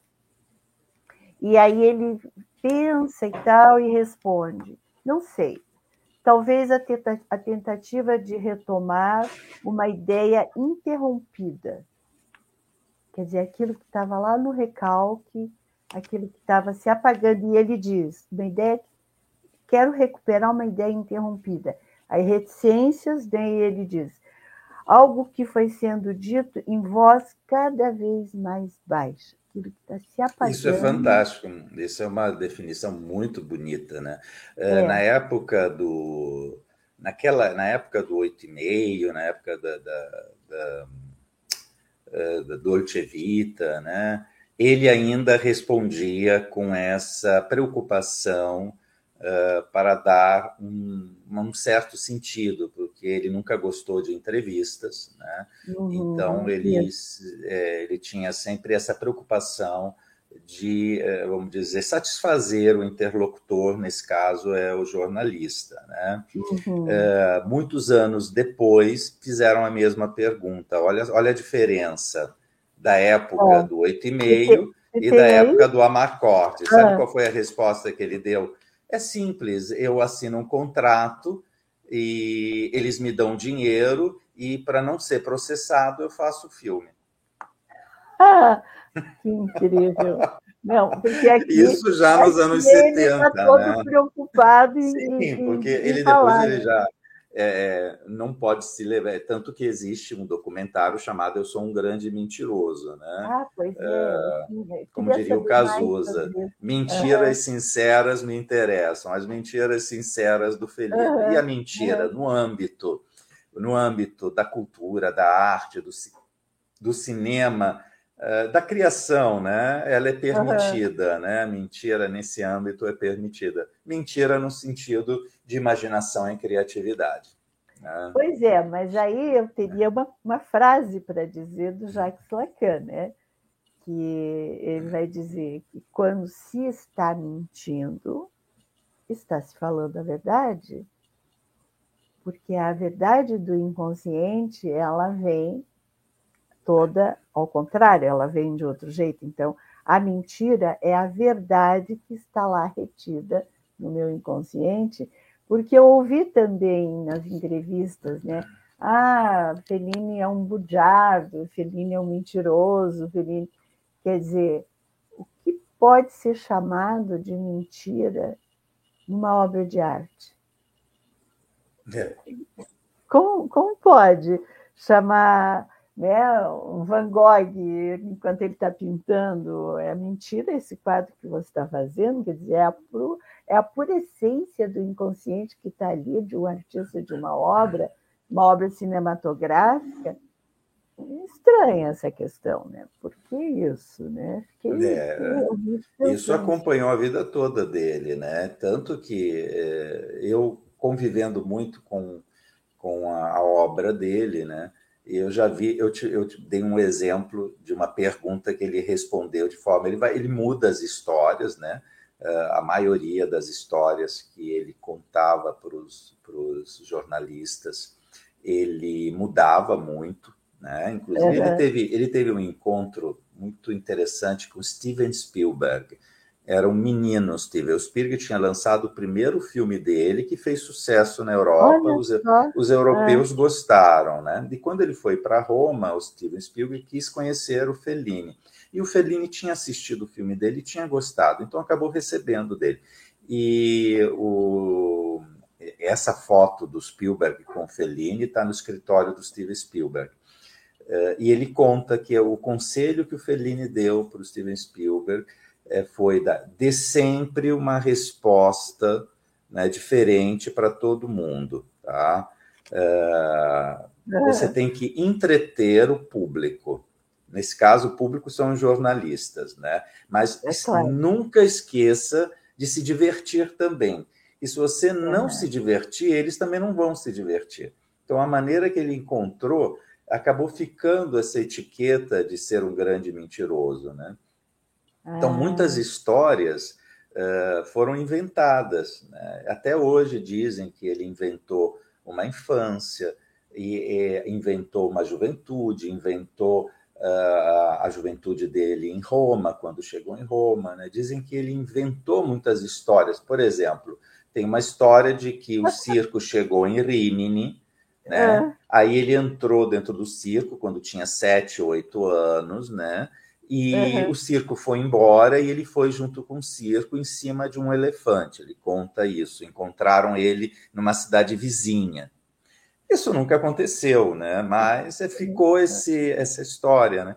Mas era, era o jeito que ele encontrou para sobreviver ao excesso de assédio, né? Em relação Ao a ele. excesso de imaginação também. além imagina, também de imaginação. Imagina essa cabeça. Mas por isso que eu digo que as mentiras dele são sinceras, porque ele é. precisava se alimentar, ele se alimentava dessas isso. histórias. E ele substituiu a, o acontecimento real pela uhum. memória da, daquilo que ele inventou ele inventou coisas 30 anos atrás e para ele aquela invenção que ele fez 30 anos atrás é a verdade. Né? Mas isso é um ser criativo que era o Fellini.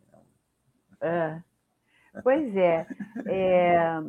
Quanta fantasmática, né? quanta fantasia, quanto devaneio é necessário né?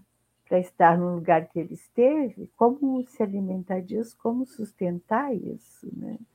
Então, eu acho que são coisas assim que que bom que a gente teve um Fellini, que bom Sim. que você está aqui. E, o Fellini ele, ele dirigiu 20 longas metragens, né? e uhum. foram quatro curtas e de, dentro de outros projetos. Né? Uhum. O, último, o último filme dele, que se chama Voz da Lua, a voz da Lua é a voz é. do inconsciente é a é. voz da fantasia, é a voz do poço, é a voz do sobrenatural.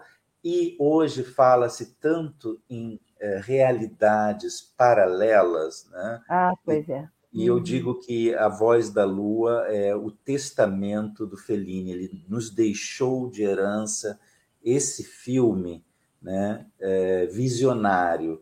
E a voz da lua a gente ainda vai ter que Vamos. descobrir, entender. Uh, uhum. Tem, tem, tem algumas, algumas famosas caricaturas felinianas, ele acaba se reciclando a si mesmo no filme, mas o filme tem cenas fantásticas, justamente sobre isso que eu acabei de comentar, dessas realidades paralelas que hoje está tão, uhum. tão em voga, né? Metaverso. Dessas, exatamente, está tão em voga principalmente uhum. no filme ganhador uh, desse ano, tudo ao mesmo tempo, é, tudo em todo é. lugar ao mesmo tempo agora, né? E o Fellini, com a voz da Lua, ele já comentava essas realidades paralelas. É, o, né? artista já comentava. É. O Freud dizia, né? O é. Freud dizia que o artista está além do seu tempo, ele antecipa o tempo. Você disse, ele antecipa o lugar da mulher, ele antecipa tanta coisa, né? ele traz o sonho como um elemento primordial da estrutura e é primordial da nossa estrutura, é, da nossa realidade psíquica. Né? São as é, formas, com as formações do nosso inconsciente. Sem dúvida, ele é um prato cheio. Fellini é um prato cheio. Todos é um os filmes cheio. dele, todos os filmes dele são ricos né, nesse ponto de vista, né? Mas o encontro com o psicanalista Ernest Bernard foi um encontro muito mágico, né? Quando ele estava é, é, é, logo após é, o filme Julieta dos Espíritos, vou contar só uma, uma historinha, já que a gente está chegando mais ou menos no final. É, tem algumas perguntas. Perguntas, também. ah, ótimo. Pode contar a história e então, a gente vai. É, logo após Julieta dos Espíritos, ele estava tratando de um, veja bem, um artista que tinha uh, feito a, a, Estrada da Vida, Julieta, é, é, uh, a Dolce Vita, oito e meio, mega uhum. sucessos, reconhecimento em todo mundo. Né? O Fellini queria ir além. Ele foi muito ousado, ele queria filmar o além. Ele o queria além. filmar a morte. Né? E ele escreveu um roteiro chamado uhum. A Viagem de Gemas Torna. E, e, esse roteiro conta a história de, de, um músico que vai fazer um show na, uhum. na Alemanha, na cidade de Colônia, né? e tem uma turbulência no avião, aí eles fazem uma aterrissagem de emergência. Mas ele vai descobrindo aos poucos, né, naquela aterrissagem de emergência, que tem alguma coisa estranha no aeroporto, tem alguma coisa estranha na cidade de Colônia. Ele acaba encontrando personagens que haviam falecidos na vida dele. Ele acaba se dando conta que o avião tinha caído. Né? Uhum. É, e parece até um, um, conto ou um capítulo de Além da Imaginação. Né? Mas era esse roteiro. No meio da produção, né, ele é, aconteceram duas coisas muito importantes ele adoece e falece, faleceu o psicanalista dele, o Ernest Bernard. Ah, então, são duas coisas muito fortes na vida uhum. dele. E uhum. ele decide não fazer o filme, porque ele teve uma premonição de que se ele terminasse o filme, uh, ele morreria ao final da, da, da filmagem. Uhum. Rescindiu um contrato, perdeu a casa que ele tinha para pagar o, o contrato para o Dino De Laurentiis, né? Uhum, e abandonou uhum. o projeto. Né? Uh, em 1993, quando ele faleceu, no início do ano, ele, uh, junto com o desenhista chamado Milo Manara, eles pegaram esse roteiro e transformaram numa revista de quadrinhos.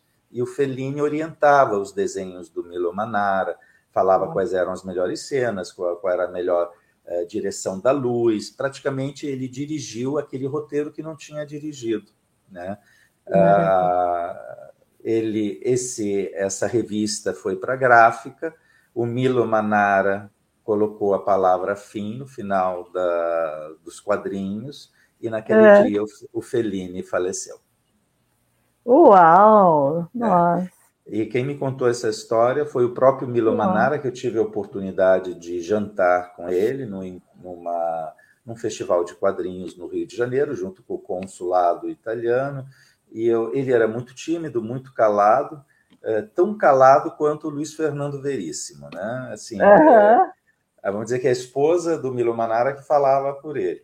E eu, mais tímido ainda, né? Fiquei praticamente o tempo todo durante o jantar calado, mas no último segundo eu perguntei para o Milo Manara, ele estava entrando no carro, né, no carro do consulado que ia levar ele para o hotel, falei, Milo, me conta, o que, que tem de verdade nessa história uh, do filme A Viagem de Gemas Torna? Falei, Antônio, uh, ele teve essa premonição nos anos 60, quando nós terminamos a revista, quando eu finalmente fui para a gráfica, coloquei o ponto final, né, ele falece naquele mesmo mês. Então, o sonho do Fellini, ele iria falecer assim que terminasse eh, o filme, de fato aconteceu. Nossa, que lindo. É, então, para mim foi uma coisa mágica. Coisa. E essa revista está lá no Museu. Ah, tá, é, sim, Viagem de Gemastorna é do Milo Manara, que é um grande cartunista, desenhista uhum. italiano, um dos maiores. Né? Inclusive, vamos reforçar essa visita no Museu é. de Curitiba, Sim. Museu Guido Viara, é fácil, muito fácil de achar.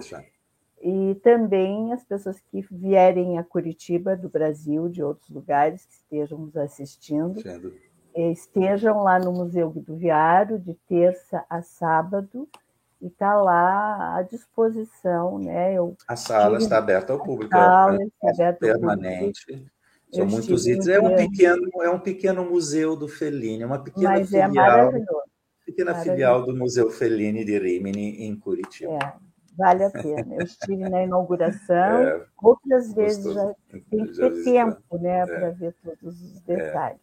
Bom, Vamos às perguntas, Carol. Você pode, por favor? Parece que tem alguma pergunta. Temos observações e perguntas. Eu vou começar, então, do começo. Pode abrir. A, a Cláudia falou que a cena final é potente. Antônio, estou adorando as observações. Feline não é fácil para mim. É, Realmente. Mas olha, Fellini eh, tem uma coisa que o cinema italiano tem uma característica, e o Fellini está incluído nessas características do cinema italiano. Né? O, o, cinema italiano é um cinema comunicativo, ele pega você pela emoção. Sabe? Essa italiano, é a né? característica. Né? É, pega pela emoção. Então, uhum. talvez o Oito e Meio, de fato, é um dos filmes mais é, complexos do Fellini né? Mas eu recomendo assistir a Marcotte, que é maravilhoso, Ginger and Fred, que é delicioso, Também. As Noites de Cabiria, lindíssimo, né? Cidade das é, Mulheres, eu Cidade adoro. das Mulheres. Então, talvez é mais assim, é, o cinema italiano é, ele é muito comunicativo, mas no caso realmente oito e meio é mais complexo mesmo. Ô Cláudia, você esteve conosco na nossa jornada da leitura do James Joyce, lembra? Ulisses. Oito e meia é isso. É um, é, um, é um livro do Joyce que é incrível, são sonhos, pedaços, pessoas entrando e saindo. Inclusive, eu recomendo, quem nunca leu Joyce, é, é Ulisses, né? sozinho não dá para ler, é impossível. Mas eu, enquanto eu fui pesquisando esses últimos dias e já outras vezes assistindo, eu fui fazendo esse paralelo com é, que é uma honra para que a gente possa ter né, um James Joyce na história, um Fellini na história da sétima arte, quer dizer, é maravilhoso. Mais alguma coisa, Carol? Carol sumiu. Ah, não. Deixa eu ver se ela tem. Ela Opa, aqui. voltei. Tinha... Minha internet deu um surtinho aqui de leve. É, essas Bom. tecnologias são isso mesmo. Bom, a Rilza falou que ela tem uma curiosidade bem pop. A cena da dança inspirou a cena icônica da dança do Pulp Fiction, do Tarantino. Uau! Você saberia comentar alguma coisa sobre isso, Antônio? Que maravilha! Sim, tem, tem essa, tem essa característica. A, a, cena da dança é a cena que participa uma atriz é, do cinema. Exato. A, a, a, cena do, do, do Pulp Fiction é John Travolta e a Uma Turner. É, na cena do, de, da dança no filme do Oito e Meio, que ela se refere, é a cena da Barbara Steele, a Bárbara Steele é um, era uma atriz é, de, do, do, gênero de cinema terror, né? o terror gótico italiano, que é um gênero, uma linha do terror italiano é, fantástica. Né? São dezenas de filmes, né? Principalmente nos anos 60, e a, a, a Bárbara Steele, que protagonizou essa dança no Oito e Meio, fazia esses filmes de terror. E o Quentin Tarantino é apaixonado pelo cinema giallo italiano e o cinema de terror italiano, o cinema faroeste é. italiano. É. Uh, esses subgêneros, ou vamos dizer, esses filmes B, né, também chamados, o Quentin Tarantino assistiu eles todos, ele é apaixonado. Eu, é possível que ele tenha pego alguma coisa dessa dança, sim. É, sim. Bom, esse é o Tarantino, né? Ele faz isso, ele é, faz com, com é uma porque, propriedade, com a magia. O, o Fellini, ele, ele, quando ele começou a fazer cinema, o cinema estava no início. Né?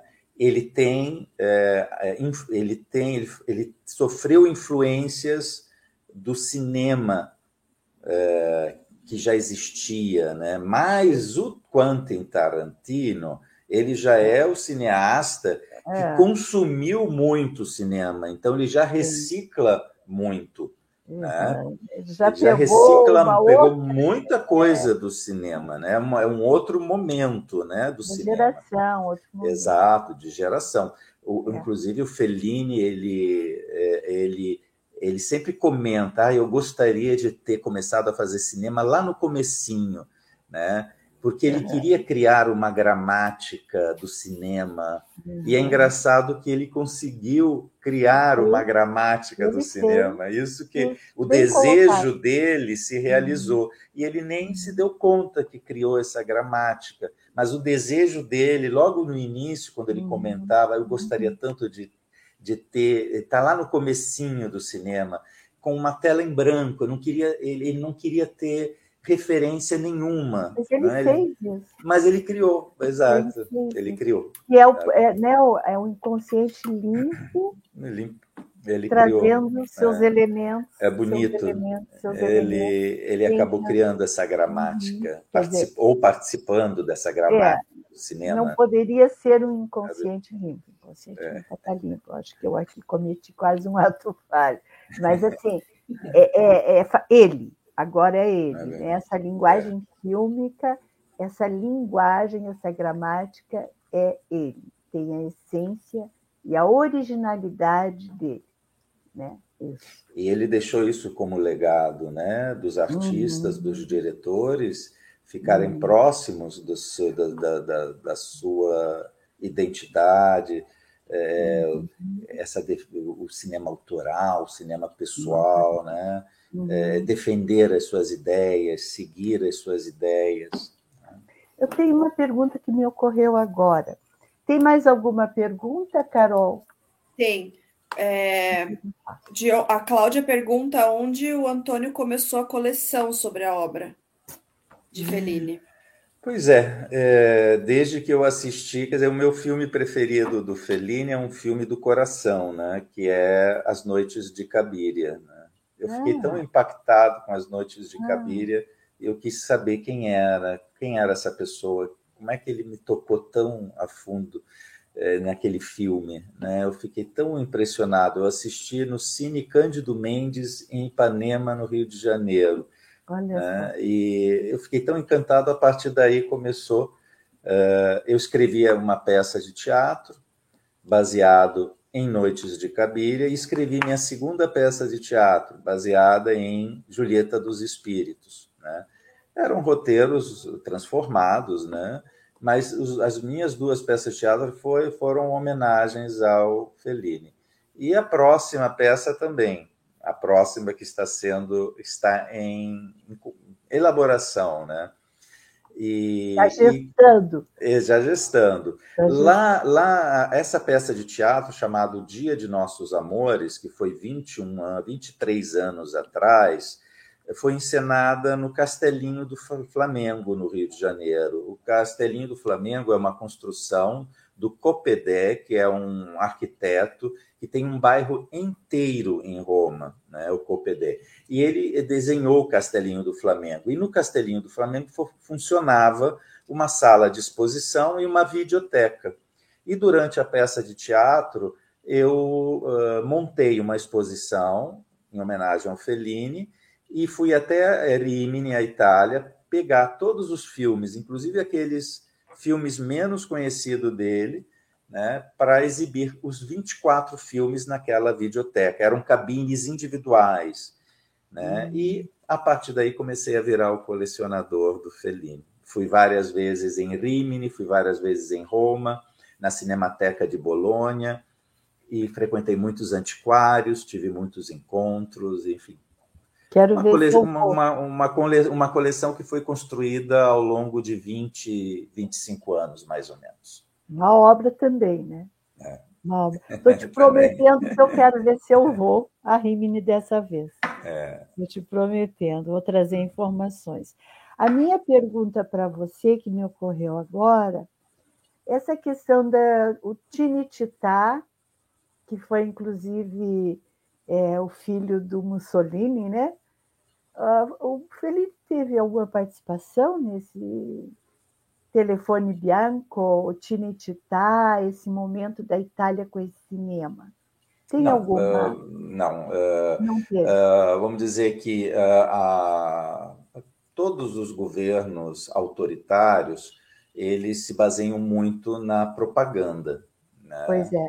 É, é, é o, que, o, que, estamos vivendo também, só que antigamente é, é, as, vamos dizer, a propaganda do regime. Né? É, a Alemanha fez Exatamente. Isso. E uhum. na época, uh, uh, o cinema era o rádio primeiro, né? Uhum. Era a imprensa, o rádio e o cinema. O Mussolini começou primeiro a trabalhar uh, no jornal, depois ele. É o Vitório, né? Exato. O filho, né? É. Exato. Ele criou uh, um programa de rádio, Mussolini, né? É. E depois ele construiu o Tinetitá para divulgar uh, os feitos do regime. Né? Esse é. era o objetivo. Hoje, hoje temos mais armas para nos defendermos, né? mas o Tinetitá nasceu assim. Mas, eh, no início, uh, o, o, fascismo, o partido, não, não havia se, vamos dizer, se aliado ao nazismo uh, alemão, ainda uhum. não era um risco, estava no começo, né?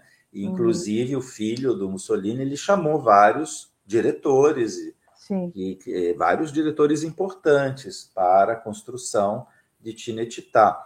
Então, vamos dizer que os estúdios de cinema de Tinetitá têm a sua origem ligada ao, ao fascismo, né?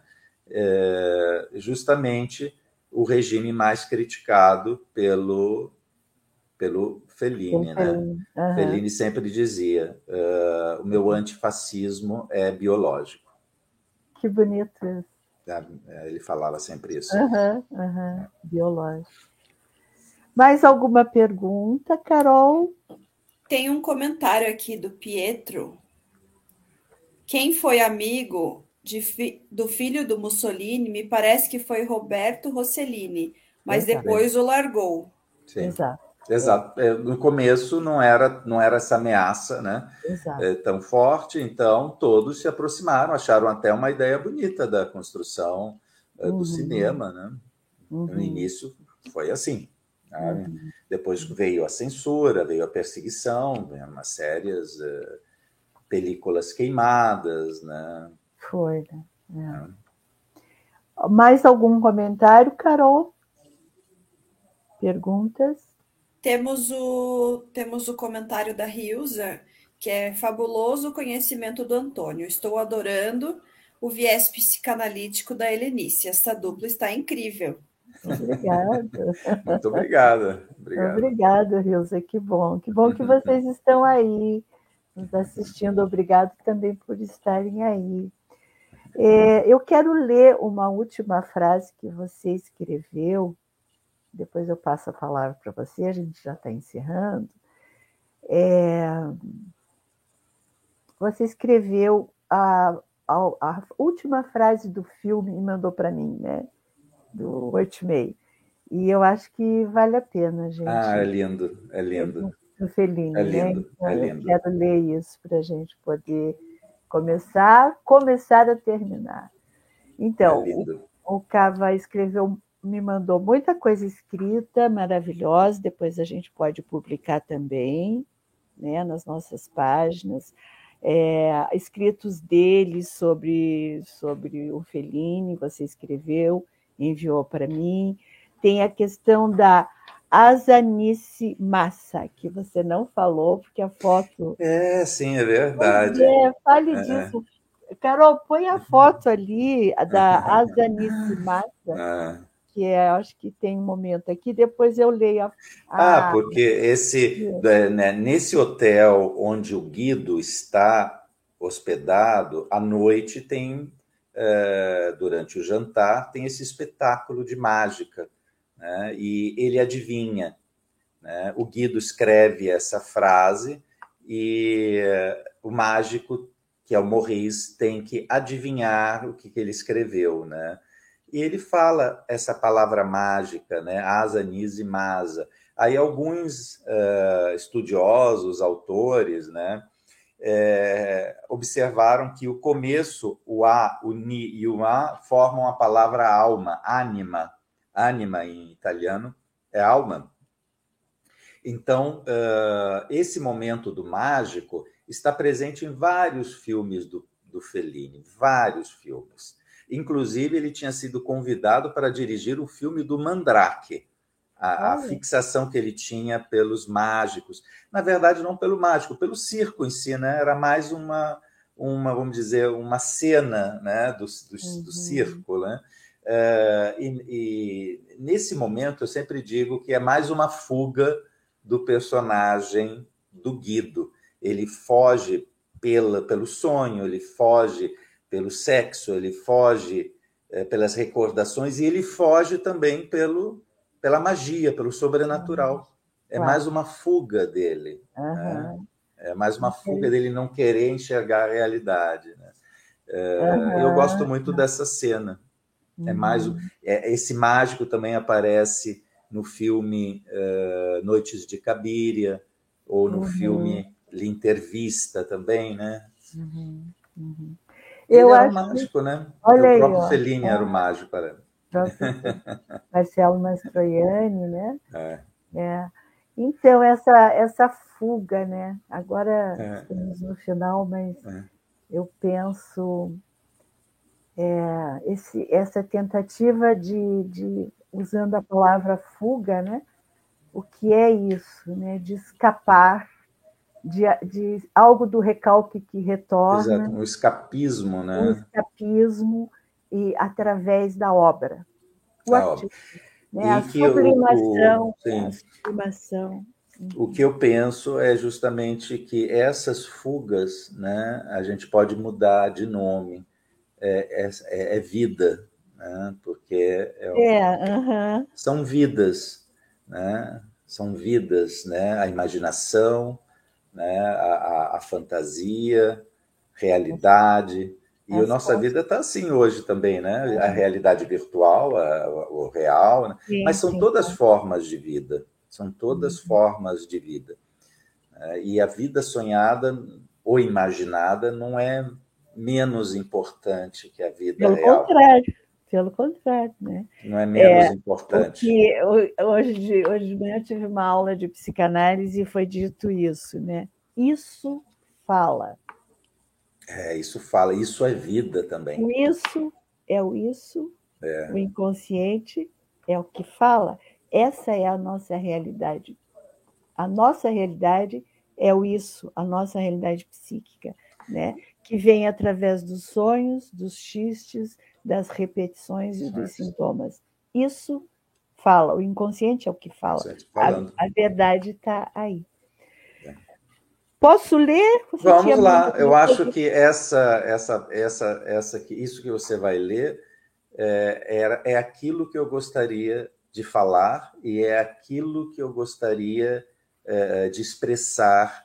É, meu aprendizado está nessa frase aqui. Se eu pudesse terminar, eu terminaria com isso daqui. Então você vai me representar aqui, né? Uhum. Saudando todo mundo que acompanhou essa live. E para todos é. também que vão assistir, uh, também vão poder assistir a gravação. Então, mas eu vou ler mais, eu vou ler o que você escreveu também até chegar lá, porque eu é. gostei muito. É a, é a escrita do Cava agora, e depois eu vou. Ele escreve isso para nós. Asanice Maza. Maza, a pronúncia correta? Maza. Maza, né? Esse ano, o filme Oito e Meio de Fellini completa 60 anos, nós já falamos disso. Durante o sono, nosso inconsciente não se expressa em palavras, mas em imagens. Concordo. Quadros ou cenas como num filme. Talvez por isso o cinema tenha despertado tanto interesse desde seu aparecimento. É a arte que mais se aproxima dos sonhos. O mapa do Google explora e registra cada cantinho do planeta. A vida no mundo globalizado está escancarada na internet. Qualquer um pode filmar, filmar com um simples celular. A mídia social é um documentário da vida real. A realidade foi banalizada. Em meio à inflação de imagens, só resta, nos resta a vida interior como território inexplorado. É isso, né? E Fellini faz magicamente. Faz, explora isso. Né? É isso. Mas a vida interior não é feita só de bons sentimentos, claro. Além do território do território vasto do amor, existe o território do pesadelo e da dor. Filmar o labirinto da mente não é uma tarefa fácil, mas um trabalho para os mestres. Eita, Fellini, né? Oito e meio é a obra prima do cineasta Federico Fellini. Muitas cenas foram concebidas através dos sonhos do diretor. E assim como nos sonhos, o eu multiplica-se. Muito bem. O filme é construído por lembranças e fantasias, e também por culpas e angústias. Fellini dá voz ao seu inconsciente, né? Isso fala. Ou melhor, o filme, o filma, filma o inconsciente. Autobiográfico, você já falou disso, né? Você põe uma interrogação aqui. Fellini conta a história de Guido, é um cineasta que entra em crise justo no momento das filmagens de seu novo trabalho. É invadido por lembranças e delírios, onde sonho e realidade se entrelaçam. Há um filme a ser feito e oito e meio constrói-se a partir dessa necessidade, encerrando-se quando, por fim, Guido entra, por fim, Guido encontra a resposta para a sua angústia. Antônio Cava que escreveu. Agora vem a frase final do filme. Pronto, tudo está de novo como antes. Tudo está confuso. Mas essa confusão sou eu. Eu como sou e não como queria ser. E não tenho medo de dizer a verdade. Aquilo que não sei, que procuro e não achei. Não achou, né? Ótimo que não achou. Só assim me sinto vivo e posso olhar teus olhos, teus olhos fiéis, sem sentir vergonha. É uma festa a vida. Vamos vivê-la juntos. Esta última fala da personagem Guido de Oito e meio. Que maravilha, né? Hum. Que noite gostosa. Já disse tudo. É ah. isso, é uma festa a vida. Ai, Vamos vivê-la juntos. Né? Muito obrigada, Carol. obrigado, obrigado a todos. Obrigado, Carol. Obrigado, Helenice. Tá? Gostei muito. Foi muito, que bom, muito bom. que bom, estou adorando, gostei muito, muito obrigada a todos que estão aqui conosco, é. né? Do outro lado, na outra cena, né? E estamos aqui programando, quem sabe, mais algumas coisas, né? É, para o próximo. Eu me ausento, fico um pouquinho viajando, mas as ideias, né? Talvez de lá a gente possa pensar em alguma coisa e fazer sem problema nenhum. Muito obrigado mais Obrigado, uma... obrigado. Até mais. Obrigado, Carol, e uma boa noite a todos. Olha, assistam comentem, é, cliquem lá, façam tudo que é mandado para que a gente uhum. possa estar aí com vocês, né? É, dessas, nesses momentos. E eu também tenho o canal do YouTube, que é esse canal do YouTube, Helenice Milani, é, o Instagram, Helenice Milani, é, o meu site, também com, com textos psicanalíticos, textos é, de filmes também, e estamos, estamos aí conversando, trocando e querendo sugestões e comentários. Muito obrigada. Mais uma vez, muito obrigado, Cava. Foi uma Obrigado, honra. eu que agradeço. Boa noite a todos. Até Boa mais. Noite. Tchau, tchau.